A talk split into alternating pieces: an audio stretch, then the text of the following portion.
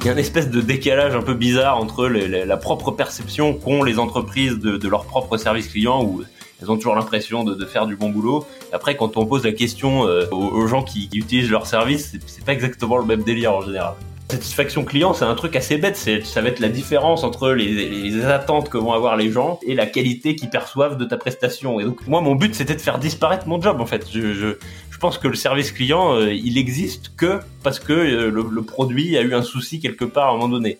S'il n'y a plus besoin de service client, en fait, c'est très bon signe, quoi. Ça veut dire que le produit fonctionne bien. Ce qui m'amène ici, je crois que c'est un livre que j'ai écrit en 2018 qui s'appelle L'obsession du service client, euh, où je raconte effectivement l'histoire d'une start-up qui s'appelle Capitaine Train, dans lequel j'ai travaillé pendant 5 ans et dans laquelle on a, on a tout misé sur l'expérience client. Et suis très fier quoi. Vers euh, tout l'inverse de ce que je voyais des services clients à l'époque. On visait la rétention plus que l'acquisition.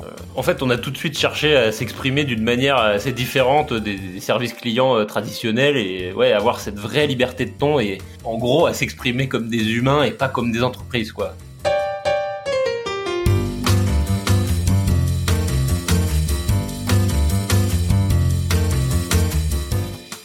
Vous écoutez La Combinaison, le podcast qui part à la rencontre de personnes exceptionnelles qui ont réussi dans leur domaine.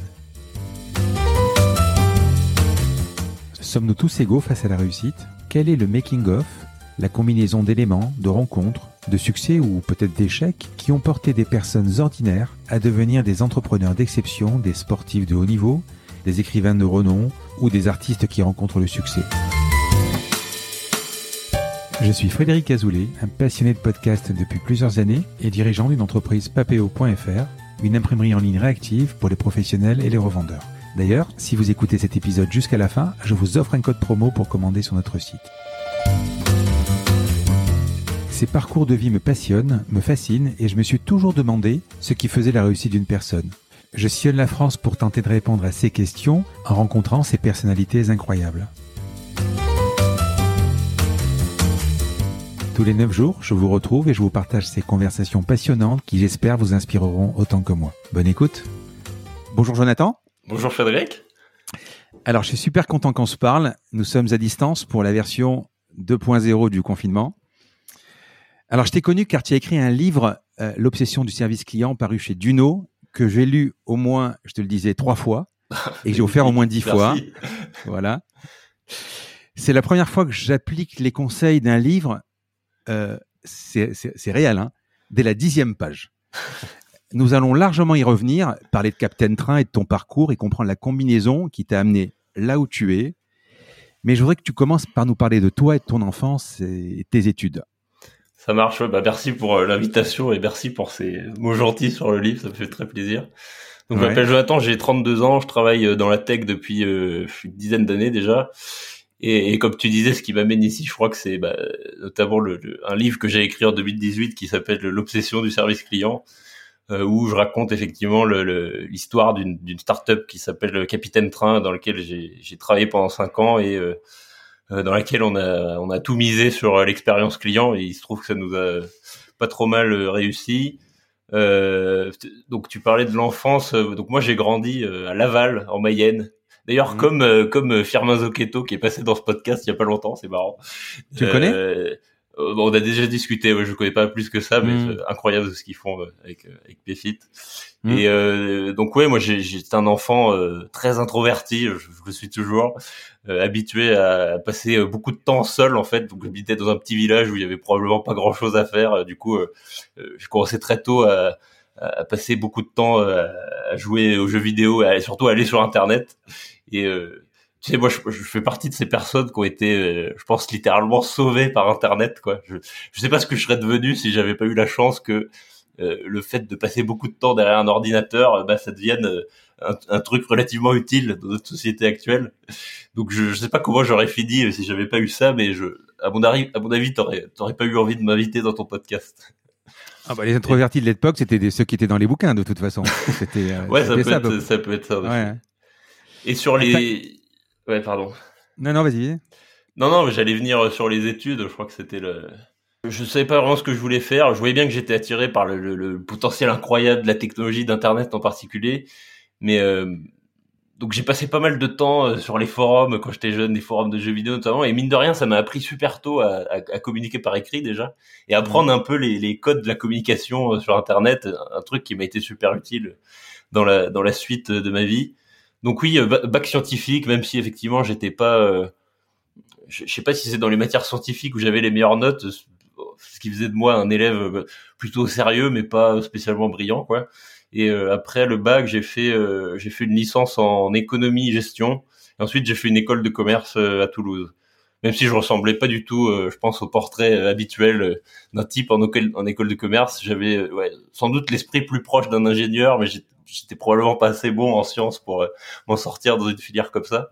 Du coup, j'ai essayé de, de, de, de j'ai profité de mes appétences de geek, on va dire, pour appliquer ça au marketing et je me suis retrouvé à faire un, master en, marketing de nouvelles technologies au début des années 2010. Et, euh, et pendant mon stage de fin d'études, donc c'était en 2010, je crois qu'en en, traînant sur Twitter, c'est là où je, suis tombé sur cette boîte qui s'appelait Capitaine Train et et là j'ai eu un espèce de, de, coup de foudre pour, pour, un produit évidemment, mais pas seulement pour une pour une équipe et d'une certaine manière de communiquer euh, assez singulière.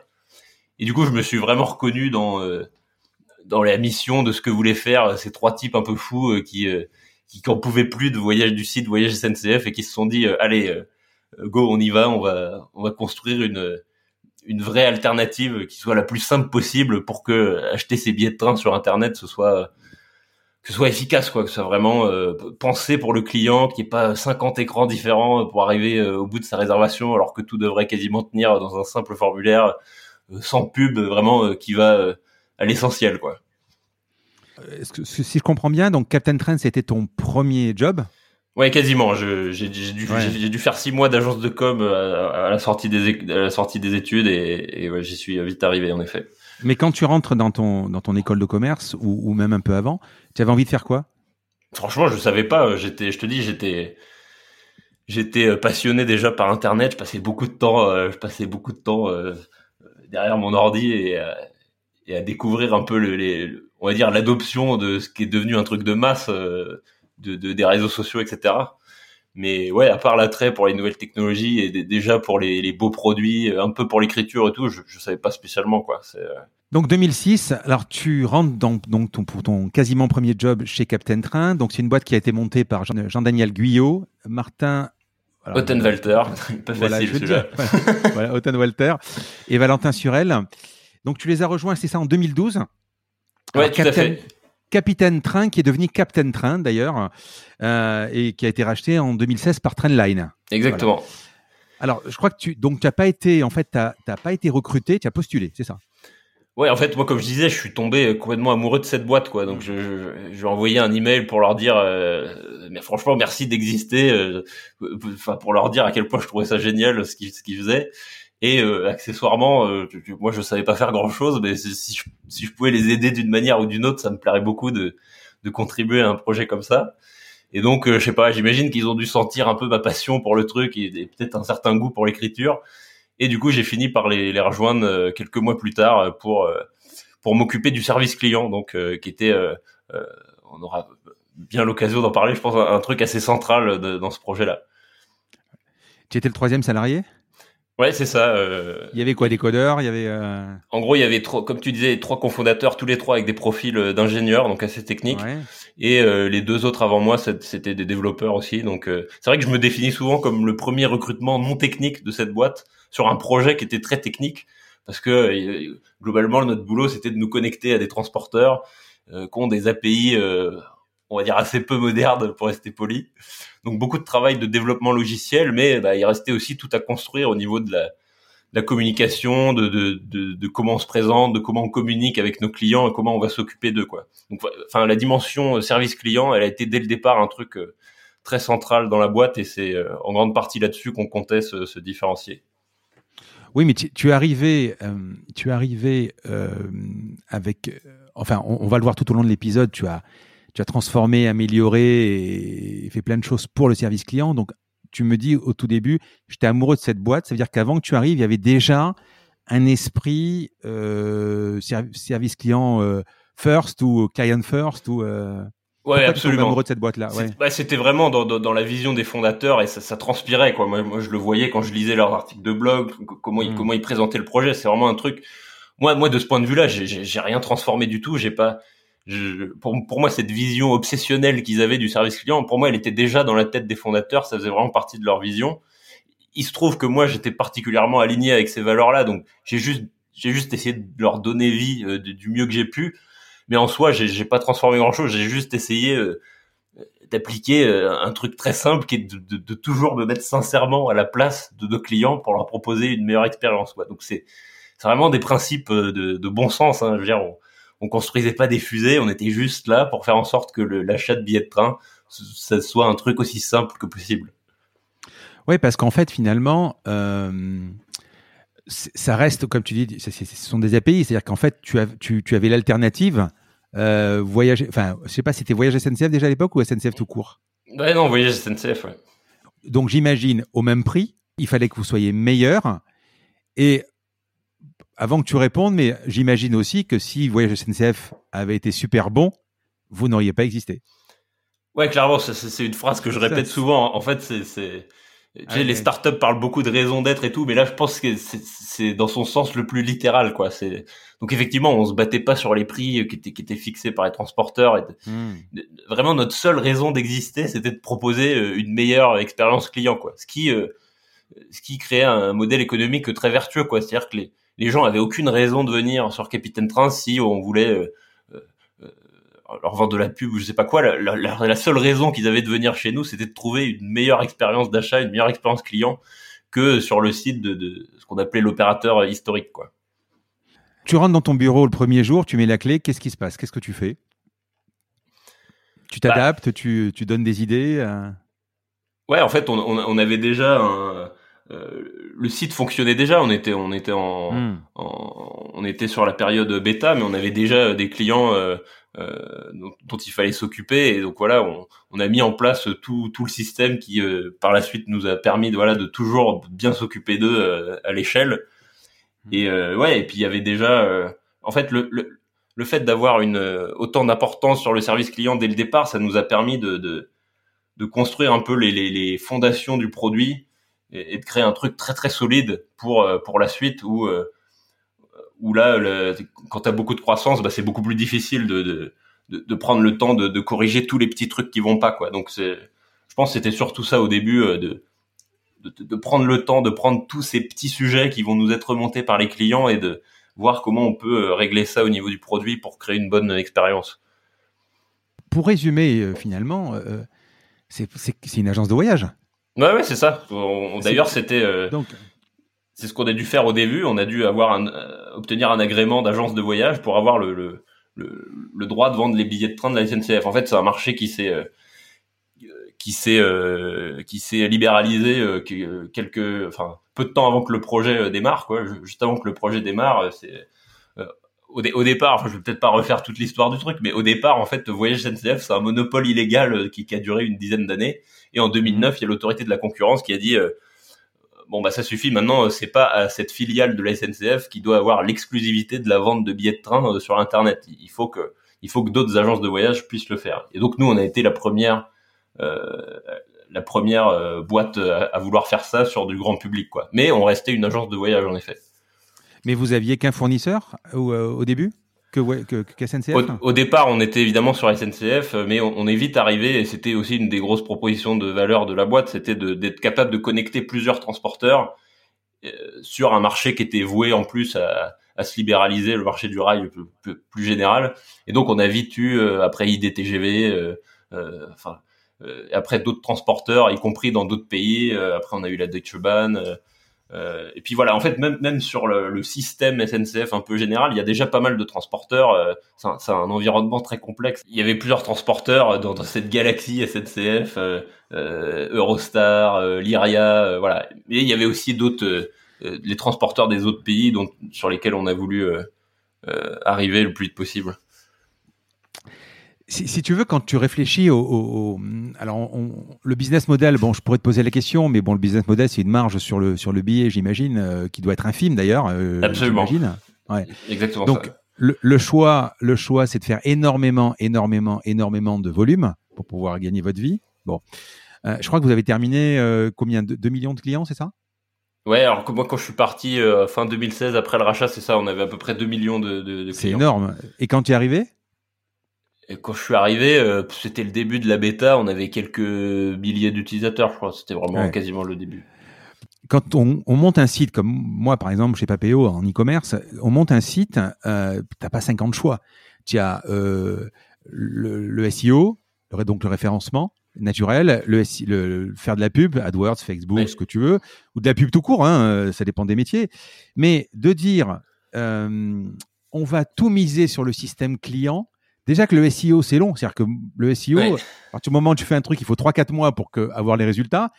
Donc le, service client, il faut, il va agir à la, en cas de problème. C'est-à-dire que si euh, je commande chez toi, ça se passe super bien, je vais même pas tester le service client. Euh, donc c'est très très long comme comme comme pari quoi, comme défi. Ouais, absolument. En gros, pour résumer le truc, c'est que hmm. euh, nous on visait on visait la rétention plus que l'acquisition quoi. mais mais mais mais t'as complètement raison. C'est c'est c'est des c'est des des dynamiques extrêmement lentes quoi. Et je pense que c'est ça le le truc le plus impressionnant avec Capitaine Train, c'est les temps, les taux de rétention qu'on avait en fait, hmm. qui étaient, je pense, quasi délirants euh, pour du e-commerce. Quoi. Euh, on avait des trucs comme, j'ai plus exactement les, chiffres, mais euh, en gros, si je me souviens bien, les, gens qui avaient acheté chez nous une fois avaient acheté plus d'une fois à 70%. C'était un truc comme ça. Donc en, gros, dit plus simplement, une fois que les gens avaient goûté à l'expérience d'achat Capitaine Train, la probabilité qu'ils retournent sur Voyage SNCF était relativement faible. Donc effectivement, c'est tu vois, on a on a jamais eu une croissance euh, complètement démesurée euh, par l'acquisition. Bon, en moyenne, on faisait quand même euh, x3 tous les ans, donc c'est déjà très bien, mais on n'est pas non plus sur des courbes de croissance qui sont parfois attendues dans les startups où tu sais les les, les fameuses courbes en, en, cross de hockey, la hockey stick. Nous, on n'était pas trop là-dessus, mais nous, c'était vraiment c'était solide en fait c'était on avait cette rétention hyper bonne et, et du coup l'effet boule de neige que ça a eu sur le business que ça a fini par avoir au fil des années c'est devenu euh, c'est devenu un truc assez énorme. Mais surtout, c'était une croissance euh, hyper solide, hyper saine, quoi. C'est-à-dire que les gens, euh, qui, les gens qui arrivaient chez nous, globalement, ils, ils étaient là pour rester, quoi. Mais en effet, c'est, c'est, plutôt lent comme phénomène. C'est le pari qui est, qui est, audacieux quand même. C'est le pari. Et, et, comment ils ont accompagné leur croissance? Il y avait, ils ont fait des levées de fonds? Ouais, absolument. En fait, c'est un, c'est un modèle. Globalement, c'est un modèle économique très compliqué sans lever des fonds parce que euh, bon, même si c'était pas forcément la philosophie, je pense que ça aurait été, je pense, impossible de faire ce projet sans lever de fonds. En fait, au départ, pour te dire, on était dans une situation où euh, on perdait de l'argent sur chaque billet vendu tellement ça nous coûtait cher. Mais c'est quoi, c'est quoi la marge, par exemple, sur un billet? Tu as une idée? Bah, C'était quelques pourcents, c'était quelques pourcents. Mais au début, au début, on n'était même pas là-dessus. Au début, ça nous coûtait tellement cher d'accéder au système de réservation de la SNCF que je dis, on perdait de l'argent sur chaque billet. Donc c'est vraiment le business model, il est complètement délirant au départ. Je, fallait être, fallait, fallait être complètement inconscient pour faire un truc comme ça. Et, et donc on a, on a, on a quand même rapidement amélioré ça, mais pas au point d'être rentable rapidement, quoi. Et, et après, euh, c'est, c'était quand même aussi un choix euh, assez délibéré de, de pas forcément, euh, une fois qu'on commençait à voir que les clients aimaient bien le service, de pas forcément chercher à être rentable tout de suite, tout de suite, mais plutôt de continuer à investir dans, dans l'équipe et dans nos outils pour pour continuer à se développer. Donc oui, plusieurs levées de fonds et et, je pense qu'au moment où commençait euh, doucement à, s'approcher de la rentabilité, euh, c'est là qu'on a eu l'opportunité de euh, d'un rachat par l'entreprise Trendline donc en, en, 2016. Voilà un peu comment le projet a, pu tenir le coup. si tu m'avais, si moi je me, je me dis à un moment, j'ai cette idée par exemple de, de se dire, allez, je vais monter un truc, un truc parallèle parce que Voyage SNCF ça marche pas très bien. je vais monter un super site qui va être dix fois meilleur en, expérience utilisateur, en, service client, etc. Bon, ça, je comprends très bien, aucun problème. Le problème, c'est que j'ai un peu l'impression que Captain Train, c'est un peu le poisson pilote. Tu vois, ça suit le gros monstre. Euh, mais là, euh, la SNCF, on le sait tous, on s'intéresse tous au train qui arrive en retard. On s'intéresse. Enfin, quand les mecs ils dorment sur les, les, rails, ça fait la une du 20h. Grosse passion nationale, ouais, sur, sur Ouais, c'est ça. Euh, et euh, comment tu fais quand tu as, euh, quand tu, tu, es, tu supportes euh, au, double terme, c'est-à-dire supporter et, d'un côté et supporter parce que tu viens en support sur le sur le produit d'un produit qui est pas parfait. Voilà. Et le produit n'est pas parfait parce que ne me dis pas, je sais pas comment. Alors, on, en parlera largement tout à l'heure. Mais quand euh, euh, le train n'est pas parti, le train est annulé, le train est en retard, euh, qu'ils ont, ils ont, ils ont fait un deal avec vous. C'est avec vous qu'ils vont avoir, qui vont vous demander un geste commercial. C'est pas avec les SNCF. Donc, commencez de bosser avec une boîte qui est faillible? Ouais, bah, d'où euh, d'où euh, d'où l'importance du service client quoi. C'est vrai qu'on est sur un business où il y a en fait par euh, by design il y a il y a, il y a beaucoup d'après vente quoi. C'est c'est un truc mm. un peu un peu incompressible quoi. je sais plus exactement la moyenne, je crois que ça devait être un truc comme 15% des billets vont avoir de l'après vente quoi. Donc mm. oui, typiquement quand quand la SNCF était en grève, bah ça nous donnait pas mal de boulot d'après vente au service client quoi. Mais du coup, c'était souvent aussi l'occasion pour nos clients d'avoir des interactions avec notre service et, et voir euh, qu'on tenait à eux, qu'on faisait toujours le max pour les pour les aider à, traverser euh, une grève en l'occurrence. Mais, c'est vrai que le, sujet de ces, ces dépendances externes, on va dire qu'on avait aux transporteurs, c'était un peu le truc euh, exogène qui pouvait avoir des conséquences énormes sur notre activité. Du coup, on était devenu assez extrême sur le le fait de réduire toutes nos dépendances externes parce qu'on en avait déjà suffisamment sur les transporteurs mais celle-là, pour le coup, bah, on pouvait pas faire grand-chose et c'était un peu ce qui définissait notre métier quelque part. Oui, je, je, suis d'accord. Euh, si tu veux, moi, moi dans, dans, ma carrière, j'ai eu par exemple un restaurant. Tu vois, je te donne l'exemple du restaurant. Je, je, quand j'ouvrais les volets le matin, qui faisait mauvais, il y avait une terrasse. Je dis, voilà, tu vois, tu vois la suite. On va pas travailler. Donc toi, toi, toi, ou tes associés, enfin les associés ou, ou toi, euh, vous avez un préavis de grève qui va être donné pour lundi. Dans, c'est du chiffre d'affaires perdu, c'est euh, enfin c'est ça. Vous avez envie de leur dire mais bougez-vous quoi, on est là, nous nous on le fait quoi. tu avais envie de dire pratiquement laissez-nous, nous nos trains on peut les envoyer si vous voulez quoi. vous êtes dépendants, c'est c'est c'est ça qui est euh, voilà. Ouais ouais. Après c'est un métier très différent de de, de faire rouler des trains et, de juste vendre les billets. Hein, on va pas se mentir. Donc euh, voilà, nous c'est pour ça qu'on existait aussi. C'était pour offrir une une, une, alternative, mais uniquement sur la partie, enfin c'est un truc très précis quoi, uniquement sur la partie distribution hmm. et uniquement sur Internet. Alors qu'en fait, oui, t'as tout, c'est un truc tellement gros que, euh, enfin je pense que, bon, évidemment ça se généralise, mais la, la, part de, de, des achats, elle est même pas que sur Internet, tu vois. Euh, pour le coup, en, France, on est on n'est pas trop mauvais là-dessus, mais je sais pas, par exemple en Angleterre, le truc qu'on a appris en, en, se faisant racheter par Trendline, en Angleterre, t'as 80% des achats qui ne se font pas sur Internet, qui se font euh, sur place et donc les gens font la queue euh, derrière ah des bornes quoi. C'est vraiment euh, ouais. donc voilà. mais oui la, la, la question des, des, des, moi ce que j'appelle dépendance externe évidemment c'était un truc énorme. Mais comme je te disais du coup on était devenu du coup on, on externalisait le moins de trucs possible pour vraiment avoir avoir le, la, maîtrise de, de tout ce qu'on faisait. Et quand il y avait un problème juste qu'on puisse être capable de le corriger nous-mêmes sans être sans devoir attendre le, le euh, la réponse d'un prestataire ou de quelqu'un d'autre qui, qui a forcément pas le même niveau de, de, de rapport à la qualité et de, l'expérience client qu'on avait nous. Ouais, moi je le vois dans mon métier, c'est un, un, peu frustrant. Moi, quasiment 90% de nos réclamations, aujourd'hui, c'est un problème de transport qui sont qui, qui doit être. Euh, je travaille avec UPS, TNT, Chronopost, DHL, c'est que des bons en plus, enfin, c'est que des gros. Mais c'est frustrant parce que tu te dis, je fais le job, le job est fait, le job est livré, délivré, et derrière, il y a le le prestataire qui va flinguer le, mon produit et c'est toi derrière qui paye le. Et le client va juger là-dessus, ouais, bien sûr. Et oui, mais malheureusement, ouais, ouais. Alors, je voudrais qu'on parle du. On va, on va rentrer dans l'art, hein, donc directement, on va rentrer dans le sujet, donc le service client. Euh, on va détailler ce que tu as mis en pratique et ce que tu as détaillé dans ton livre. Alors, si j'ai bien compris, on, va y revenir largement, mais euh, on, parlera du site, évidemment, de, de l'expérience utilisateur, donc ce qu'on appelle aujourd'hui l'UX, la façon de parler, le ton, euh, du canal de discussion que vous avez choisi et qu'initialement, moi, j'étais même étonné la première fois que j'ai lu ton livre, vous avez choisi l'email, qui est un canal complètement asynchrone. Et euh, ben, par rapport au, au, je sais pas moi, au chatbot, bon alors chatbot encore c'est nouveau, mais par rapport au téléphone par exemple, et des notions que vous avez mis en place euh, comme l'everyone on support, c'est-à-dire que tous les salariés de Captain Train à un moment du mois, étaient confrontés au, support pour comprendre euh, ben, ce que c'était. Bah ouais, il y a une y, a une étude que, que, je cite dans mon livre et c'est vrai qu'elle est souvent reprise dans le milieu qui est euh, en gros c'est des gens qui ont interrogé des boîtes et ils ont ils ont trouvé que que 80% des boîtes estimaient avoir un, niveau de qualité de service client euh, on va dire supérieur enfin de, très bonne qualité quoi. ensuite ils ont posé la question aux mêmes aux clients de ces mêmes boîtes.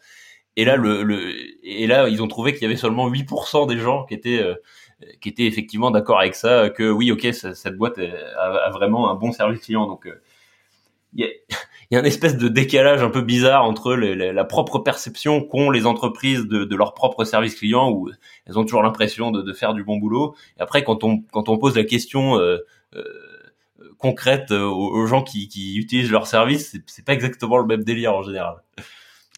Mais tu vois, moi j'ai eu un, fournisseur euh, avec lequel j'avais ralenti. Parce que à chaque fois que je pose une question, à chaque fois que j'ai un problème, il met quatre jours à répondre et et, euh, ça va pas. Et je lui demandais, on, on travaille pas mal avec lui. Je lui demandais d'avoir un account manager pour pouvoir euh, avoir quelqu'un réellement plutôt que de d'écrire systématiquement une réclamation au support technique. Et le gars, en me répondant, il me dit. Euh, je vais me mettre en mal parce que comme il écoute le podcast, je vais se reconnaître. voilà. Mais euh, il me dit, écoute, non, je suis pas d'accord parce que nous, on a un taux de, on a un taux de, d'échec, enfin un taux de malfaçon qui est extrêmement bas. Et tu avais envie de lui dire, mais c'est pas le problème. Là, tu me parles d'un produit. C'est pas le produit. C'est qu'une fois que tu as le taux de malfaçon, comment tu le résous? Euh, si tu si t'as, aujourd'hui et, justement c'est ce que tu disais dans, dans le dans, dans, dans, le bouquin vous avez mis un truc en place vous bossiez le week-end parce que pourquoi? C'est évident. Euh, c'est que les gens voyagent le week-end. Si euh, le type, il, a un problème le samedi et que vous fermez le vendredi soir et tu donnes la réponse lundi matin, c'est zéro, quoi. c'est zéro. C'est ça. Il y, a pas mal de sujets comme ça où, en gros, en fonction de, la, culture de ta boîte, tu, vas bien voir si tu fais les choses en fonction de toi ou si tu les penses sincèrement hmm. pour le client, quoi. Et il y a souvent une espèce de décalage, voilà, entre entre ce qu'elles s'imaginent faire et, en fait elles se sont pas vraiment mis à la place des clients. Enfin, je, je te posais la question comment savoir si on a un bon service client? Parce que la plupart du temps, les gens sont, sont persuadés. Tu prends les grosses boîtes, par exemple. J'ai un peu du mal à comprendre comment euh, des boîtes comme, euh, enfin, aujourd'hui, je te donne un exemple. À la maison, on avait euh, à l'époque SFR. Tu vois, SFR. à chaque fois qu'il pleuvait, ils avaient la pseudo-fibre. À chaque fois qu'il pleuvait, l'internet coupait. Voilà. Et tu rappelles 50 fois, tu tombes la plupart du temps sur des, services clients qui sont complètement dans d'autres pays, et ils sont persuadés. Ensuite, ils t'envoient une enquête de satisfaction pour te dire comment était le truc. Mais tu as envie de leur dire, mais attends, mais c'est même pas résolu, quoi. Voilà. Vous aujourd'hui, tu disais au début, on n'avait pas le choix que d'avoir un service client au top pour pouvoir garder le client et, faire du business. Mais ces boîtes qui sont des corporates, nos limites en termes d'argent, comment on peut imaginer une seconde que le service client ne marche pas bien? Sachant quand même qu'une boîte comme Apple, par exemple, qui est aussi nos limites, évidemment, franchement, ça fonctionne chez Apple. Euh, ouais, ouais, ben je pense que c'est des histoires de, de culture d'entreprise. On y revient toujours. Après, euh, c'est tu vois, moi c'est gentil ce que je raconte. On a bon 2 millions de clients, c'est pas mal, mais tu vois, c'est encore rien par rapport à je sais pas un opérateur télécom dont tu parlais. Donc, donc évidemment, mmh. c'est le truc est de plus en plus difficile à mesure que tu grossis. Et, et tous les trucs que je raconte dans mon livre, évidemment, c'est beaucoup plus difficile à appliquer euh, pour une pour une boîte qui, qui a des volumes pareils. Pareil. Euh, il n'empêche que euh, en fait, quand c'est vraiment dans ta culture, tu, ça se voit quoi. Je sais pas si tu prends en fait, moi, un des seuls bons exemples que j'ai de, de, de boîtes vraiment avec des volumes euh, énormes et, qui s'en sort bien là-dessus, c'est Amazon, quoi. Je veux dire, pour être pour être pour être insatisfait d'Amazon, faut quand même faut quand même un peu le vouloir, quoi. C'est ça, veut vraiment dire que t'es. Alors alors je peux te le dire parce que nous c'est quasiment des commandes tous les jours au, bureau ou dans ma famille. Oui et non. Il faut vraiment. Euh, alors c'est quand même eux qui ont été. D'ailleurs, je pense qu'il y a un avant et un après parce que le problème, le drame d'Amazon, c'est que d'abord, ils tirent la bourre, évidemment, à tous les petits commerçants. Parce que j'en parlais avec Jonathan Cherky, d'ailleurs, ils ont quand même 50% du business, euh, je crois, aux États-Unis, il me semble. Enfin, c'est-à-dire que c'est 50% de l'e-commerce, pas du business, de l'e-commerce, face, et les 50 autres, c'est les autres. Bon, ils, ils, sont très bons, mais il faut pas sortir des sentiers battus. Parce que moi, je suis sorti des sentiers battus sur un problème, et ça a duré trois mois quand même.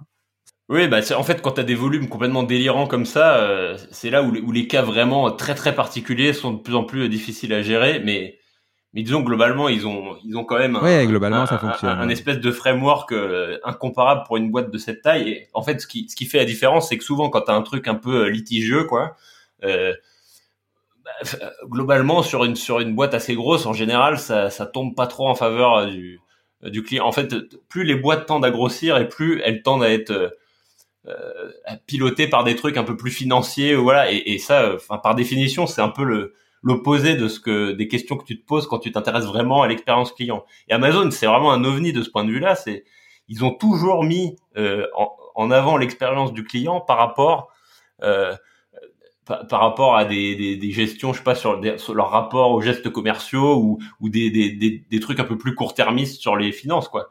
Je veux dire, parce qu'en fait, c'est pas une stratégie euh, c'est pas une c'est une stratégie vraiment de long terme quoi. À court terme, c'est clair que tu, vas perdre de l'argent en investissant dans ton service client. C'est pas des trucs qui vont te rapporter euh, sur le court terme, mais mais Amazon c'est vraiment le bon exemple de de, de boîte de, de, de de cette taille avec vraiment des gros volumes qui a réussi à ouais à, en se mettant toujours du côté du client quand c'était un peu litigieux euh, sur le sur le long terme ça ça a construit une, une machine pas possible et aujourd'hui si t'es euh, si t'es euh, e-commerçant et que t'es plus dans les standards de livraison d'Amazon, euh, les gens ne supportent plus ça, quoi. Mais bon, ils ont, ils ont amené plein de choses. Le, pareil, un truc dont on reparlera peut-être sur l'espèce de rapport à la notation euh, permanente, etc. Comme je disais, moi, c'est c'est facile pour moi de dire ça sur une boîte qui était relativement petite par rapport à, au, gros nom que tu mentionnais.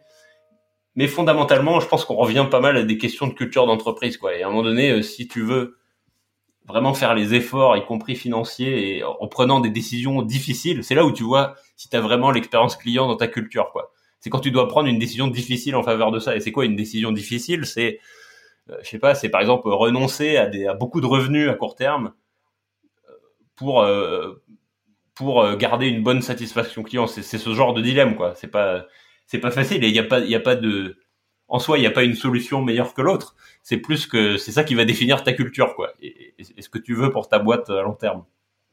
Ouais, mais je crois aussi que sur des boîtes petites, alors petites parce que tu prends par rapport à moi, 2 millions de clients, j'aimerais bien en avoir. Mais 2 euh, millions de 15, c'est quand même beaucoup déjà. Effectivement, c'est plus petit qu'Amazon ou qu'un opérateur euh, téléphone, de téléphone. Mais je pense que chez Captain Train, vous aviez le souci du client.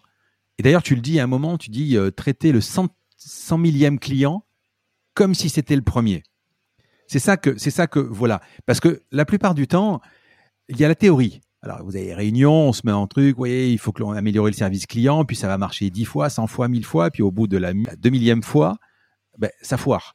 Je pense que les grosses boîtes, euh, elles sont contentes quand elles ont des chiffres du genre, euh, ben, on a un taux de satisfaction de 80 clients, de 80%. Chez vous, vous vouliez un taux de satisfaction de 100%.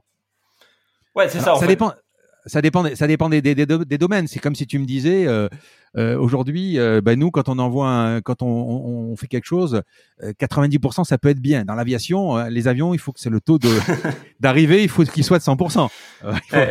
À 99, il y a un problème. voilà. Donc c'est ça. Mais ouais, je te laisse parler. Ouais. Non, non, mais c'est ça. En fait, c'est un peu là où tu mets le curseur en fonction de, l'ADN de ta boîte et de, ce à quoi tu tiens, quoi. Euh, effectivement, il y a, plein de boîtes. Surtout si t'as, enfin je sais pas, si t'as un business euh, euh, où il n'y a pas des enjeux d'attachement à la marque qui sont. Enfin, tu vois, si, si, par exemple tu ne vis que sur l'acquisition et que tu n'as aucun enjeu de rétention, bon bah c'est sûr que c'est c'est probablement moins crucial de réfléchir à ces questions-là si si tu passes ta, ta vie à, à, à, acquérir de nouveaux clients qui vont où il n'y a, pas d'enjeu de, de, fidélisation particulier. Ouais. Mais euh, mais bon, euh, c'est euh, vu que l'information est de plus en plus fluide et, transparente, je pense que ces sujets-là euh, tendent à avoir plus d'importance aujourd'hui parce que en, gros, je pense qu'il y a pas mal de, quasiment d'empires business qui se sont bâtis sur des expériences clients pas forcément incroyables, voire bancales, euh, et, et, je pense que c'est de plus en plus dur parce qu'aujourd'hui, euh, c'est de plus en plus difficile pour un client de pas avoir accès à l'information de qu'est-ce qui est bon, qu'est-ce qui est pas bon, quoi. Hmm. Et, et, du coup, euh, même si t'as pas des enjeux de rétention extrêmement élevés, rien qu'avec les, le bouche à oreille, etc., c'est c'est important de réfléchir à ça, quoi. Alors avant, avant on avait ce qu'on appelait donc le service client. Après il y a eu le service qualité. Euh, maintenant tu as un peu les, les clients first, les customer centrics. C'est quoi le, le, le truc euh, aujourd'hui? C'est euh, on est toujours dans ça quoi? Ouais, bah, c'est vrai qu'il y a notamment dans les startups, c'est un peu le paradis euh, des anglicismes, quoi. Et, hmm. euh, et donc moi, moi, j'adore les startups. Hein, J'ai pas de pas de souci avec ça, mais mais j'aime aussi beaucoup le, la langue française et du coup, je, j'évite autant que possible les anglicismes. Donc par exemple, les bon, après, je suis loin d'être parfait, hein, surtout que c'est pas hmm. évident, surtout à l'oral. Mais ouais, typiquement l'expression service client, elle euh, elle a sans doute pas une super connotation pour les raisons qu'on connaît. Et du coup, les startups essaient un peu de changer ça en disant customer care, par exemple. Et, et, et, et, moi, vu que j'aime pas les anglicismes, j'essaie un peu de redonner à l'expression euh, service client euh, ses lettres de noblesse. Quoi. Elle est très bien cette expression. Bon, enfin, ça, va avec les startups, hein, de toute façon. Il y a, y a plus de PDG, il y a plus de PDG, c'est que des CEO. C'est que hein. des CEO, voilà. Non mais euh, tu vois, en soi, l'expression service client, elle est très bien. Il faut juste arrêter de penser que, que c'est un travail ingrat, inintéressant, avec des gens interchangeables qui sont mal payés et qui déroulent des scripts. Quoi. moi, je pense que ça peut être autre chose que ça. Mais donc ouais, non, pour répondre à la question, aujourd'hui, t'as tu as quand même une, une dualité entre, euh, entre ce que certains appellent le customer success et, euh, et, euh, et moi, moi, je suis plutôt dans le customer support. Et là, c'est plus une question de, de, de, périmètre, en fait, le, de périmètre de job et aussi un peu de secteur. en fait, le, le mot-clé là-dessus, pour moi, c'est proactif versus réactif. Et donc, les gens qui parlent de customer success, ça va, ça va vraiment être dans de l'accompagnement proactive, donc c'est beaucoup plus fréquent en, B2B typiquement, où, des fois ça se rapproche presque des équipes euh, commerciales. Là où le service client, donc plutôt le, mon expérience à moi, c'est euh, euh, donc customer support, quoi. Là, c'est plus dans un rapport, dans un accompagnement beaucoup plus réactif, où t'as, ça, ça, va être en réaction à des, à des problèmes que qu'on va être soulevés par les clients. Mais donc c'est pas c'est pas c'est pas les mêmes rapports dans la relation, quoi. Donc customer success, c'est plus c'est plutôt non sollicité alors que le service client, c'est vraiment euh, des, échanges qui euh, qui démarrent euh, à l'initiative du client, quoi. Donc ça change ça change beaucoup la dynamique de la conversation. Ouais, et puis je crois aussi qu'il doit y avoir des différences aussi en fonction du, business entre le B2B et le B2C hmm. par exemple. Si tu fais des billets d'avion pour pour des hommes d'affaires, c'est pas la même chose que quand tu vas t'adresser à à des gens qui vont voir leur famille à Noël et dont il y a un problème sur le train et que tu as des particuliers qui vont être désespérés parce qu'ils vont pas pouvoir euh, aller voir leur famille. Je pense que ça doit pas être la même chose, quoi.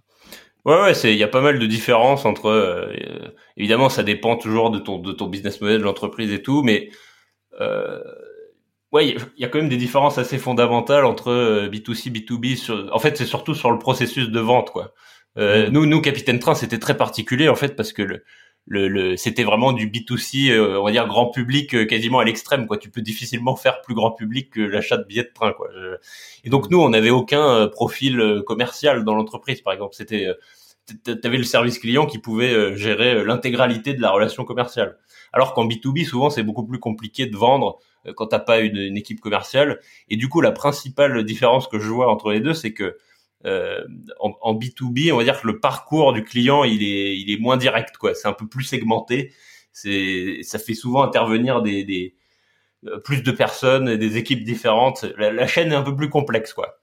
Donc, euh, donc, il y a, y a, des, évidemment, il y a des différences. Après, fondamentalement, si on revient à la, à la base du service client et des, sur les questions d'empathie ou de bon sens ou autres trucs que je raconte dans mon livre, je crois qu'au fond, on s'en fout un peu que ce soit du B2B ou du B2C, quoi. À la fin, c'est surtout c'est des humains, quoi. C'est du, il y a un mec qui a écrit un livre, euh, c'est du human to human, quoi. j'ai plus le, euh, Brian Kramer, je crois un truc comme ça, qui a écrit un livre qui dit, euh, en gros, on s'en fout B2B, B2C, à la fin, c'est human to human. Dans le fond, je suis, assez d'accord avec ça. T'as l'impression que, dans les exemples qu'on cite, que le service client, c'est un problème? D'ailleurs, enfin, c'est un problème, c'est un centre de coût, déjà. Euh, c'est un coût, forcément. Euh, alors que vous, vous en avez fait un atout. C'est déjà complètement différent. Et je me dis, euh, pourquoi c'est un centre de coût? Parce que de plus en plus de boîtes aujourd'hui vont le délocaliser complètement. Tu vois, il y, a le fameux exemple où, enfin moi, je, tu, tu prends mon, cas à moi, par exemple, j'habite boulevard Jeanne d'Arc.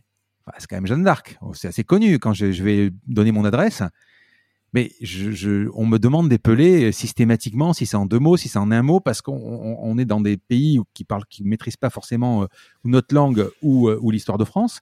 Et, tu vois, tu peux te dire à un moment, moi je suis à Marseille, on peut peut-être te demander, c'est dommage, mais parce que si c'est ça, c'est qu'à un moment, euh, le fait d'externaliser, ce qui me gêne d'externaliser le service client, c'est qu'encore une fois, on va faire cette loi de Pareto.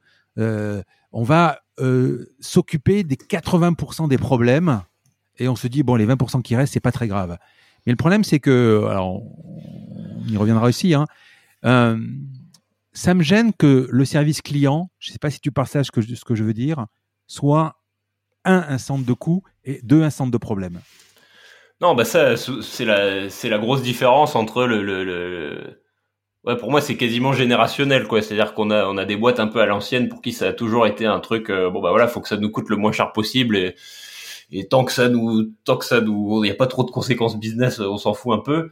Et euh, les, les, boîtes un peu plus nouvelle génération dans lesquelles j'ai probablement fait partie, où, euh, où, où en fait, c'est, tu, tu vois pas du tout ça comme un centre de coût, tu vois ça comme un comme euh, déjà l'image de ta boîte, c'est toi qui va, c'est toi qui va représenter. En gros, la plupart des gens qui vont être confrontés à ton, à l'expérience que tu proposes, ça va être toi le garant, quoi. Donc tu peux, donc si tu, si tu, euh, si tu mets des gens qui sont euh, moins bien formés, moins compétents dans, dans, ces postes-là, c'est quand même. Enfin, je sais pas. Bah, nous, nous, c'était évidemment hors de question. C'était trop crucial. Pour nous, c'était vraiment à l'extrême parce que c'est comme on disait, c'était ça la raison d'être de la boîte. Quoi. Le, truc aurait même pas existé si on n'avait pas ça. Donc nous, c'était particulièrement extrême, mais ouais, je, en tout cas, dans notre stratégie très portée euh, sur la rétention euh, plus que sur l'acquisition, pour nous, c'était pas envisageable en fait de faire des économies là-dessus, quoi. C'est trop crucial.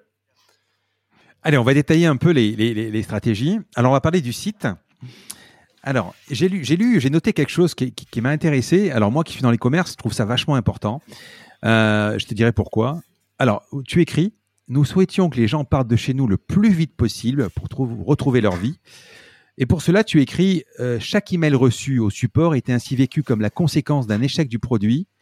Derrière chaque problème rencontré par le client qui nous contactait, il y avait possiblement une solution produite.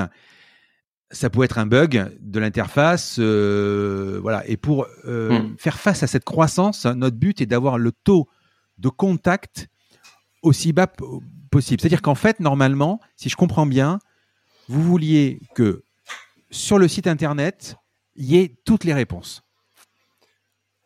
Alors, ouais. Si le client se pose une question, c'est que vous êtes faillible. C'est déjà trop tard, ouais, c'est déjà trop tard. En fait, je veux dire, pour moi, personne n'écrit un service client pour le plaisir, quoi. les, gens ont autre chose à faire, hein, globalement. Et donc, si un client va prendre le temps de te contacter un service client, c'est qu'à un moment donné, il y a un truc qui s'est mal passé, quoi.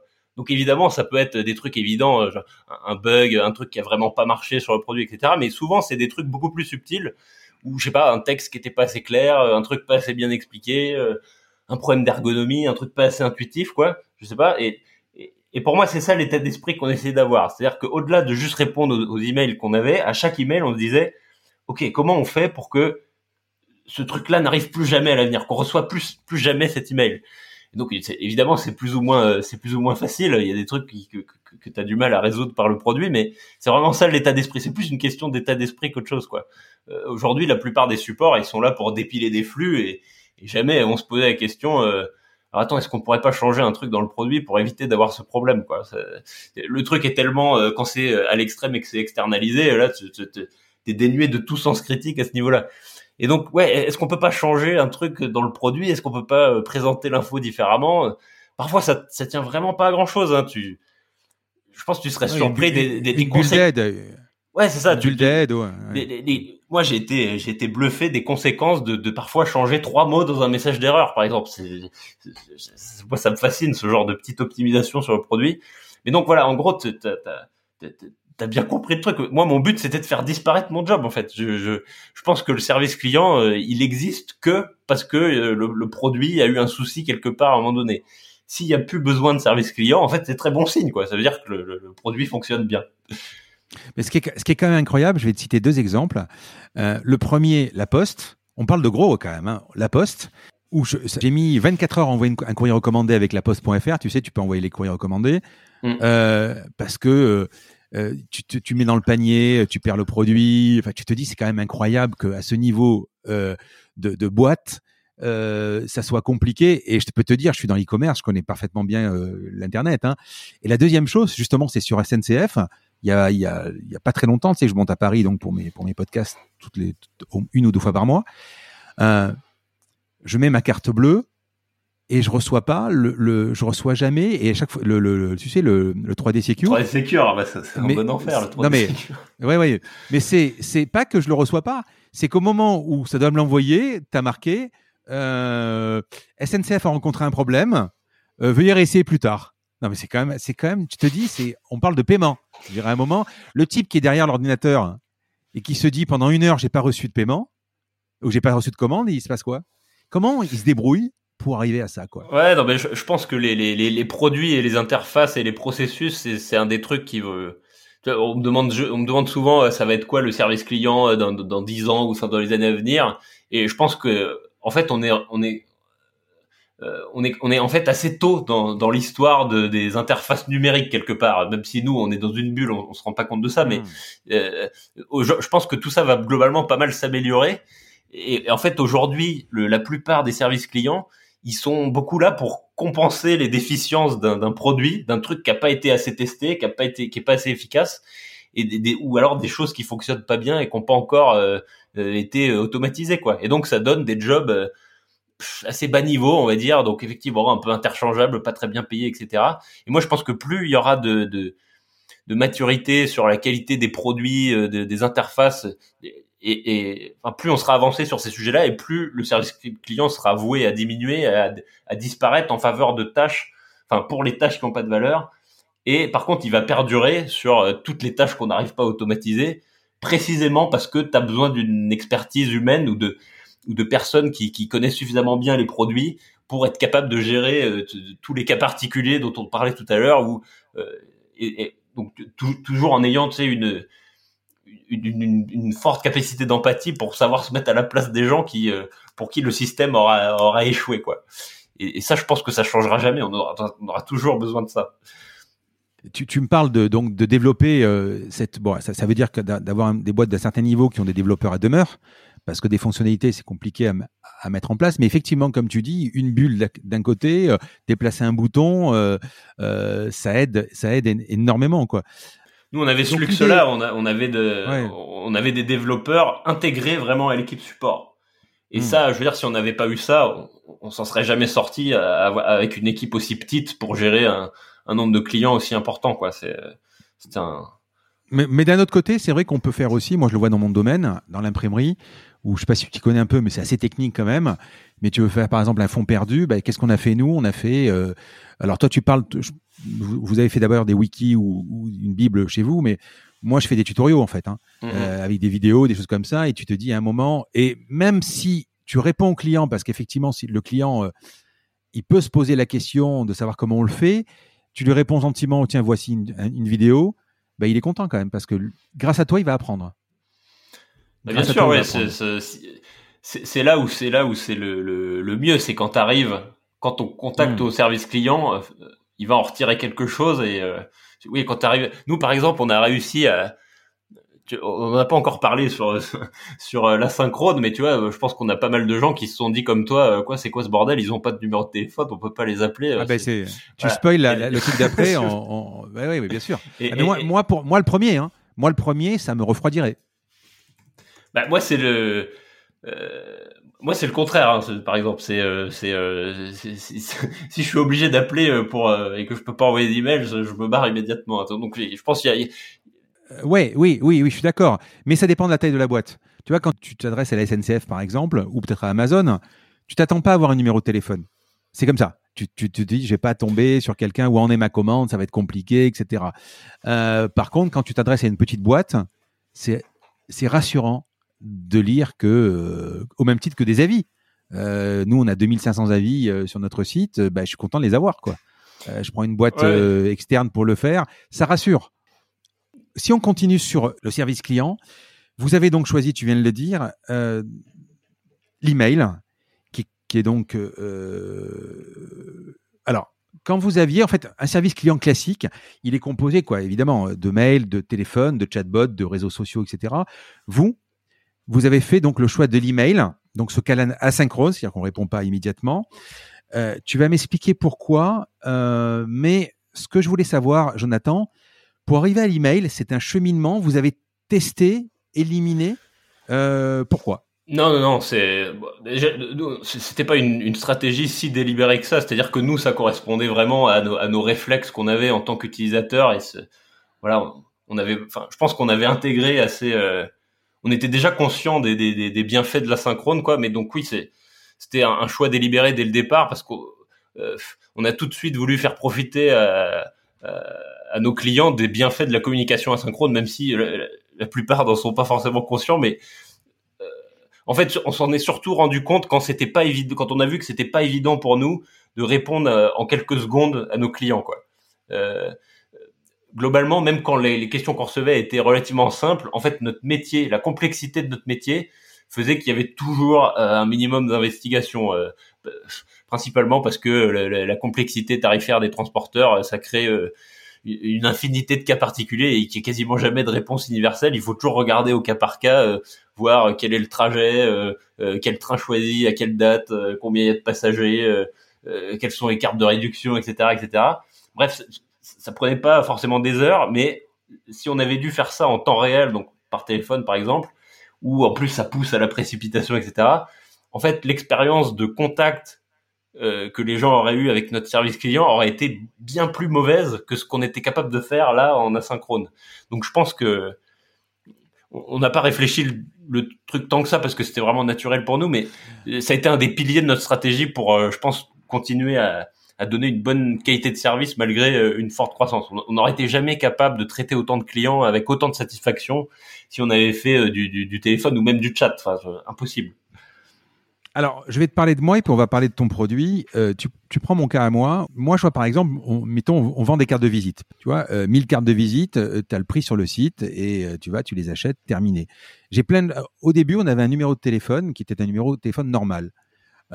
et on m'appelait pour me dire combien coûte 1000 cartes de visite. Et tu as envie de leur dire la première fois, tu es content, tu leur dis, ben euh, voilà. La deuxième fois, mais la centième fois, tu as envie de leur dire, les gars, vous voulez pas aller voir un peu cinq minutes euh, Voilà. Et en fait, on, a, on perdait beaucoup de temps. Ensuite, on est parti au stade 2, qui était un numéro payant. Pas parce qu'on avait envie de gagner des sous, euh, parce que ça limitait ce choix-là et on a fait radicalement baisser nos, nos, nos appels pour avoir des appels plus qualifiés. Voilà. Mm. Mais moi, ma réponse, elle est immédiate ce que je veux dire, c'est que toi, ceux qui vont lire ton livre, on ne peut pas dire que arrêtez tout, c'est l'email qui est important. Euh, c'est en fonction du produit. Parce que toi, tu n'avais pas la, réponse. il fallait que tu interroges quelqu'un, en fait. C'est pas ce que je dis, Si tu avais été dropshipper, enfin pas dropshipper, mais si tu avais été commerçant où tu prends la boîte sur l'étagère, que tu peux répondre immédiatement, vous aurez peut-être gardé l'email. Ouais, non mais euh, le, téléphone, de, manière générale, de toute façon, tout ce que je raconte dans mon livre, c'est pas du tout, euh, ça s'applique pas à toutes les boîtes. moi, je, raconte juste ce qui a marché pour nous, et euh, ensuite les gens prennent ce qu'ils ont à prendre et ils voient comment ils peuvent appliquer ça à leur boîte. Voilà, il y a pas de, hmm. je, suis pas du tout dogmatique sur le truc. Même si je suis pas un grand fan du téléphone, je dis pas du tout que toutes les boîtes devraient arrêter de s'en servir. Moi, ce que je dis, c'est que ça me paraît sain d'interroger la place du téléphone entrant en tant que canal par défaut. Voilà, c'est ça. Qui, qui, pour moi, en fait, c'est pas grand chose de plus qu'un qu'un héritage historique. Hein. Euh, alors qu'à côté de ça, on a la synchrone qui a beaucoup d'avantages, euh, tant côté euh, client qu'entreprise. Et donc, ce que je critique un peu, c'est pas tellement le canal téléphonique en tant que tel. Évidemment, ça a beaucoup d'avantages. Tu, tu peux pas battre les, tu peux pas remplacer une conversation téléphonique. mais ce que je remets en cause, c'est que le, les appels entrants, qui sont qui sont très contraignants en fait par rapport à ne serait-ce que juste des appels sortants. Euh, euh, donc ce que je critique, c'est que le, canal, euh, les, appels entrants soient le canal par défaut, alors que c'est pas forcément le canal le plus pertinent pour le client. Quoi. En gros, je trouve que je trouve que pas assez de boîtes s'interrogent sur la pertinence de leurs canaux par défaut. donc le téléphone entrant dans beaucoup de cas, surtout quand il quand ça l'est juste pour des raisons historiques quoi, et que c'est un choix par défaut plus qu'un choix mûrement réfléchi. Mais en gros, comme tu dis, en fait, je pense que le, fond du problème, ça dépend essentiellement du, le truc crucial, c'est le niveau d'urgence des requêtes que tu vas recevoir par rapport à, évidemment, par rapport à ton métier. mais je pense que les, gens ont souvent un rapport assez biaisé à l'urgence et qu'il y a finalement assez peu de choses qui sont euh, qui peuvent pas attendre quelques heures. Il y, en a, hein, ça dépend de ton business et tout, mais mais je pense qu'il y en a beaucoup moins qu'on ne le pense, justement parce qu'on a cette, cette espèce d'héritage historique du téléphone. Et, ouais, je pense qu'il y, y, a aussi un truc un peu générationnel avec ça quoi. Si tu regardes si tu regardes les jeunes générations, globalement, ils ont pas trop envie de téléphone. Hein. Ça fait longtemps qu'ils ont compris que les, qu'ils ont intégré les, bienfaits de la communication euh, asynchrone quoi.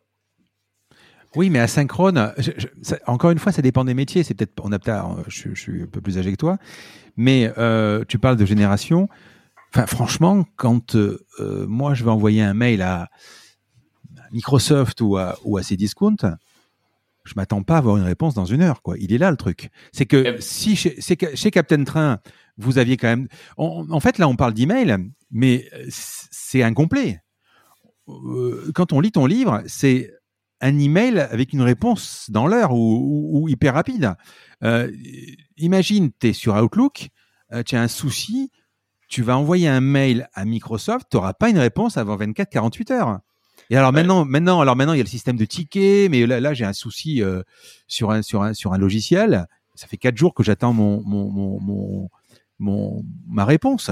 On parle de d'une grosse boîte. Hein. Enfin, c'est un focus, je sais pas si tu connais. Euh, ils font des applications pour PDF. Enfin, c'est, ça fait quatre jours, c'est pas normal. C'est pas normal. Ah oui, bah mais là ils ont un problème de qualité euh, sur le sur la manière dont ils traitent le canal email. Mais en fait, il y a un, un des trucs quand même qu'on n'a pas parlé sur le téléphone. Alors pour moi, c'est un peu ça le fond du sujet, c'est que si tu prends une des pires sources d'insatisfaction avec les services clients, globalement, c'est quoi le pire truc qui peut t'arriver? C'est quand tu dois réexpliquer ton problème ton, ah même problème à des personnes différentes qui n'ont aucun historique de la situation. Enfin voilà, ça c'est horrible, on l'a tous vécu, euh, on se fait transférer de service en service, machin. Et, et ben tu sais quoi, moi je pense que la communication temps réel par téléphone, elle est en bonne partie responsable de ça. Pourquoi? Parce que ça laisse aucune trace. Ah, la, connaissance du dossier se transmet beaucoup moins facilement que, que quand tu as la culture de l'écrit et que quand tout ça est, archivé correctement et, et, que ça laisse des traces et que voilà les gens peuvent euh, avoir conscience de truc et t'as pas besoin de, de, que la personne redécouvre à chaque fois ton problème. En plus, elle, elle a pas eu le temps. C'est là où la synchrone est vraiment très très fort, quoi, et qui, je pense, très sous-estimé par la plupart des gens. Parce que le, le, le, les pires expériences, c'est ça, quoi. Je pense qu'on l'a tous vécu. Euh, c'est. Mais après, c'est sûr que si tu réponds à tes emails, euh, si tu réponds à tes emails euh, en une semaine, bon bah là, oui, c'est là où les gens vont se dire, ah, j'aimerais bien pouvoir les appeler. mais si tu traites, en fait, tu vas avoir une grosse différence de.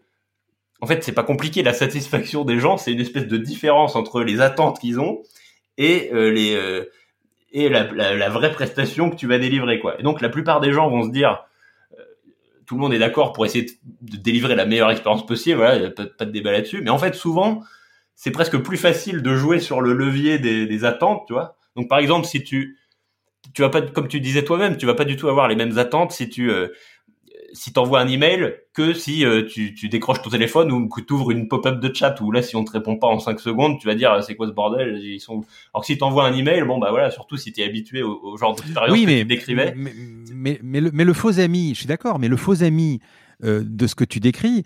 Euh, j'ai acheté, euh, je sais pas, un, un robot sur sur internet, sur Amazon. J'ai pas reçu je peux envoyer un email, je peux avoir un, coup, de, un coup, de, fil, bon, peu importe, on, peut choisir. Il n'y a, y a, pas de caractère d'urgence. Mais je suis à la gare. Je suis à la gare. Je comprends pas. J'ai mon billet de train euh, que j'ai téléchargé. Le train n'existe pas ou le train est annulé. Et vous me dites, envoyez-moi un email. Mais moi, j'ai envie d'avoir un mec qui me trouve un train immédiatement. C'est ça que, je, que, que, si tu veux, c'est déceptif avant même de. Alors, je comprends que si tu envoies un email et que tu as la réponse une seconde après, franchement, c'est génial. Mais comme pour ceux qui ne te connaissent pas, avoue que vous partez, vous partez perdant. Ouais, ouais, en fait, c'est.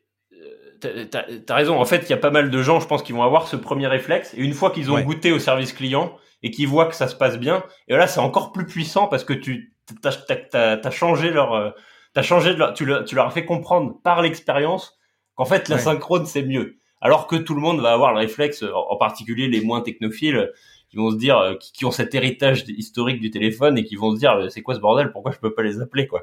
Mais si tu leur démontres, et donc ça, tu peux leur expliquer euh, autant que tu veux, ils vont rester globalement sur leur position parce que voilà. Mais mais par contre, le jour où ils vont vivre l'expérience, Ouais, ouais. Là, là, là, t'as le moyen de les convaincre vraiment, quoi. Mais, Alors, après, après, tu, tu, tu, parlais d'un truc quand même, juste pour revenir sur le. En gros, nous, nous l'enjeu, c'était de faire en sorte que y que t'aies pas besoin du service client pour des trucs aussi urgents, quoi. Enfin là, on parle de trucs qui doivent être résolus par le produit, comme je disais tout à l'heure, c'est l'interface ou le produit qui doit résoudre ce genre de problème. Si ça, si ça atteint un tel niveau d'urgence, euh, bah, enfin, tu t'organises en fonction, quoi. Euh, et nous, tu vois, pourtant, dans le train, c'est vrai que tu peux avoir des trucs euh, urgents, comme le cas que tu décrivais. Mais on s'en est quand même sorti pas trop mal en, gardant cette, cette, ce, ce, ce, canal email par défaut. Et, c'était assez rare, mais ça nous arrivait de, de, faire du téléphone, mais sortant pour le coup. Et, dès qu'il y avait des niveaux d'urgence, on était organisé pour pour identifier ça du mieux que possible pour tout faire pour que les gens euh, aient une bonne expérience, quoi. Et bon, ouais, sujet, euh, sujet intéressant euh, sur sur les canaux. je pense que, en fait, il y a tellement de spécificités en fonction des business que voilà, tu peux pas avoir de vérité absolue là-dessus. Maintenant, maintenant, je sais pas si vous l'aviez à l'époque. Maintenant, tu as quand même le système des des tickets qui font que, on en parlera tout à l'heure, tu es quasiment en inbox zéro. C'est-à-dire qu'à un moment, le ticket, s'il n'est pas résolu, il revient, il revient, il revient, il revient. Donc, tu as envie de le résoudre vite. Quoi. Vous aviez un système de tickets chez vous, justement?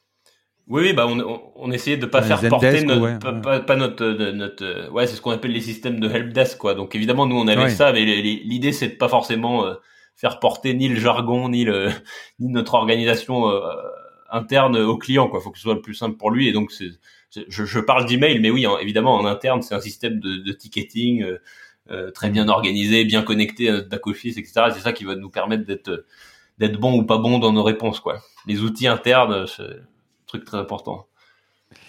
Alors, deux petites questions avant de passer à la partie qui m'a vachement intéressé, celle de la réponse au client, du ton, du ton que vous allez adopter avec le client, parce que c'est ça qui est quand même déterminant. Juste deux petites questions rapides. Euh, pourquoi tu, tu, écrivais pas de no reply? Donc, chaque email était identifié, c'est-à-dire que tu, écrivais euh, jonathan.captaintrain.com Non, non, non, c'était des adresses. Clients, c'était des adresses, nous c'était guichet at capitaine.com en l'occurrence, et donc nos mmh. emails transactionnels étaient envoyés avec euh, avec cette adresse parce qu'on pense que c'est la pire expérience euh, quand euh, quand on t'envoie, même si c'est un email transactionnel et, que des fois t'as un problème, t'as as juste envie de répondre tout de suite quoi, et t'as pas envie de de, de, de no reply dans, ces conditions-là. Après, c'est toujours pareil, hein, c'est typiquement bah, pour moi, c'est typiquement le genre de dilemme où tu vas voir si l'entreprise elle pense à elle avant de penser au client. Est-ce que tu mets et évidemment, c'est de plus en plus difficile à faire à mesure que tu grossis. Mais ouais, c'est quand même toujours un bon indicateur, euh, pense, des valeurs de l'entreprise euh, à ce niveau-là. Bah, je reconnais, mais après, moi, nous, on a sur les, sur les mails d'expédition, par exemple, on a un no-reply euh, qui donne juste un lien Chronopost ou ce que tu veux. Le problème, c'est qu'on a quand même des gens. Alors, c'est pas un vrai no-reply parce que moi, j'y jette un coup d'œil quand même. Et t'as quand même le mec qui vous dit Ok, euh, merci pour le merci pour le truc, mais par contre, vous pouvez me livrer euh, ce soir à 17h ou euh, ou tu vois ou, je changeais d'adresse. Merci de bien voilà.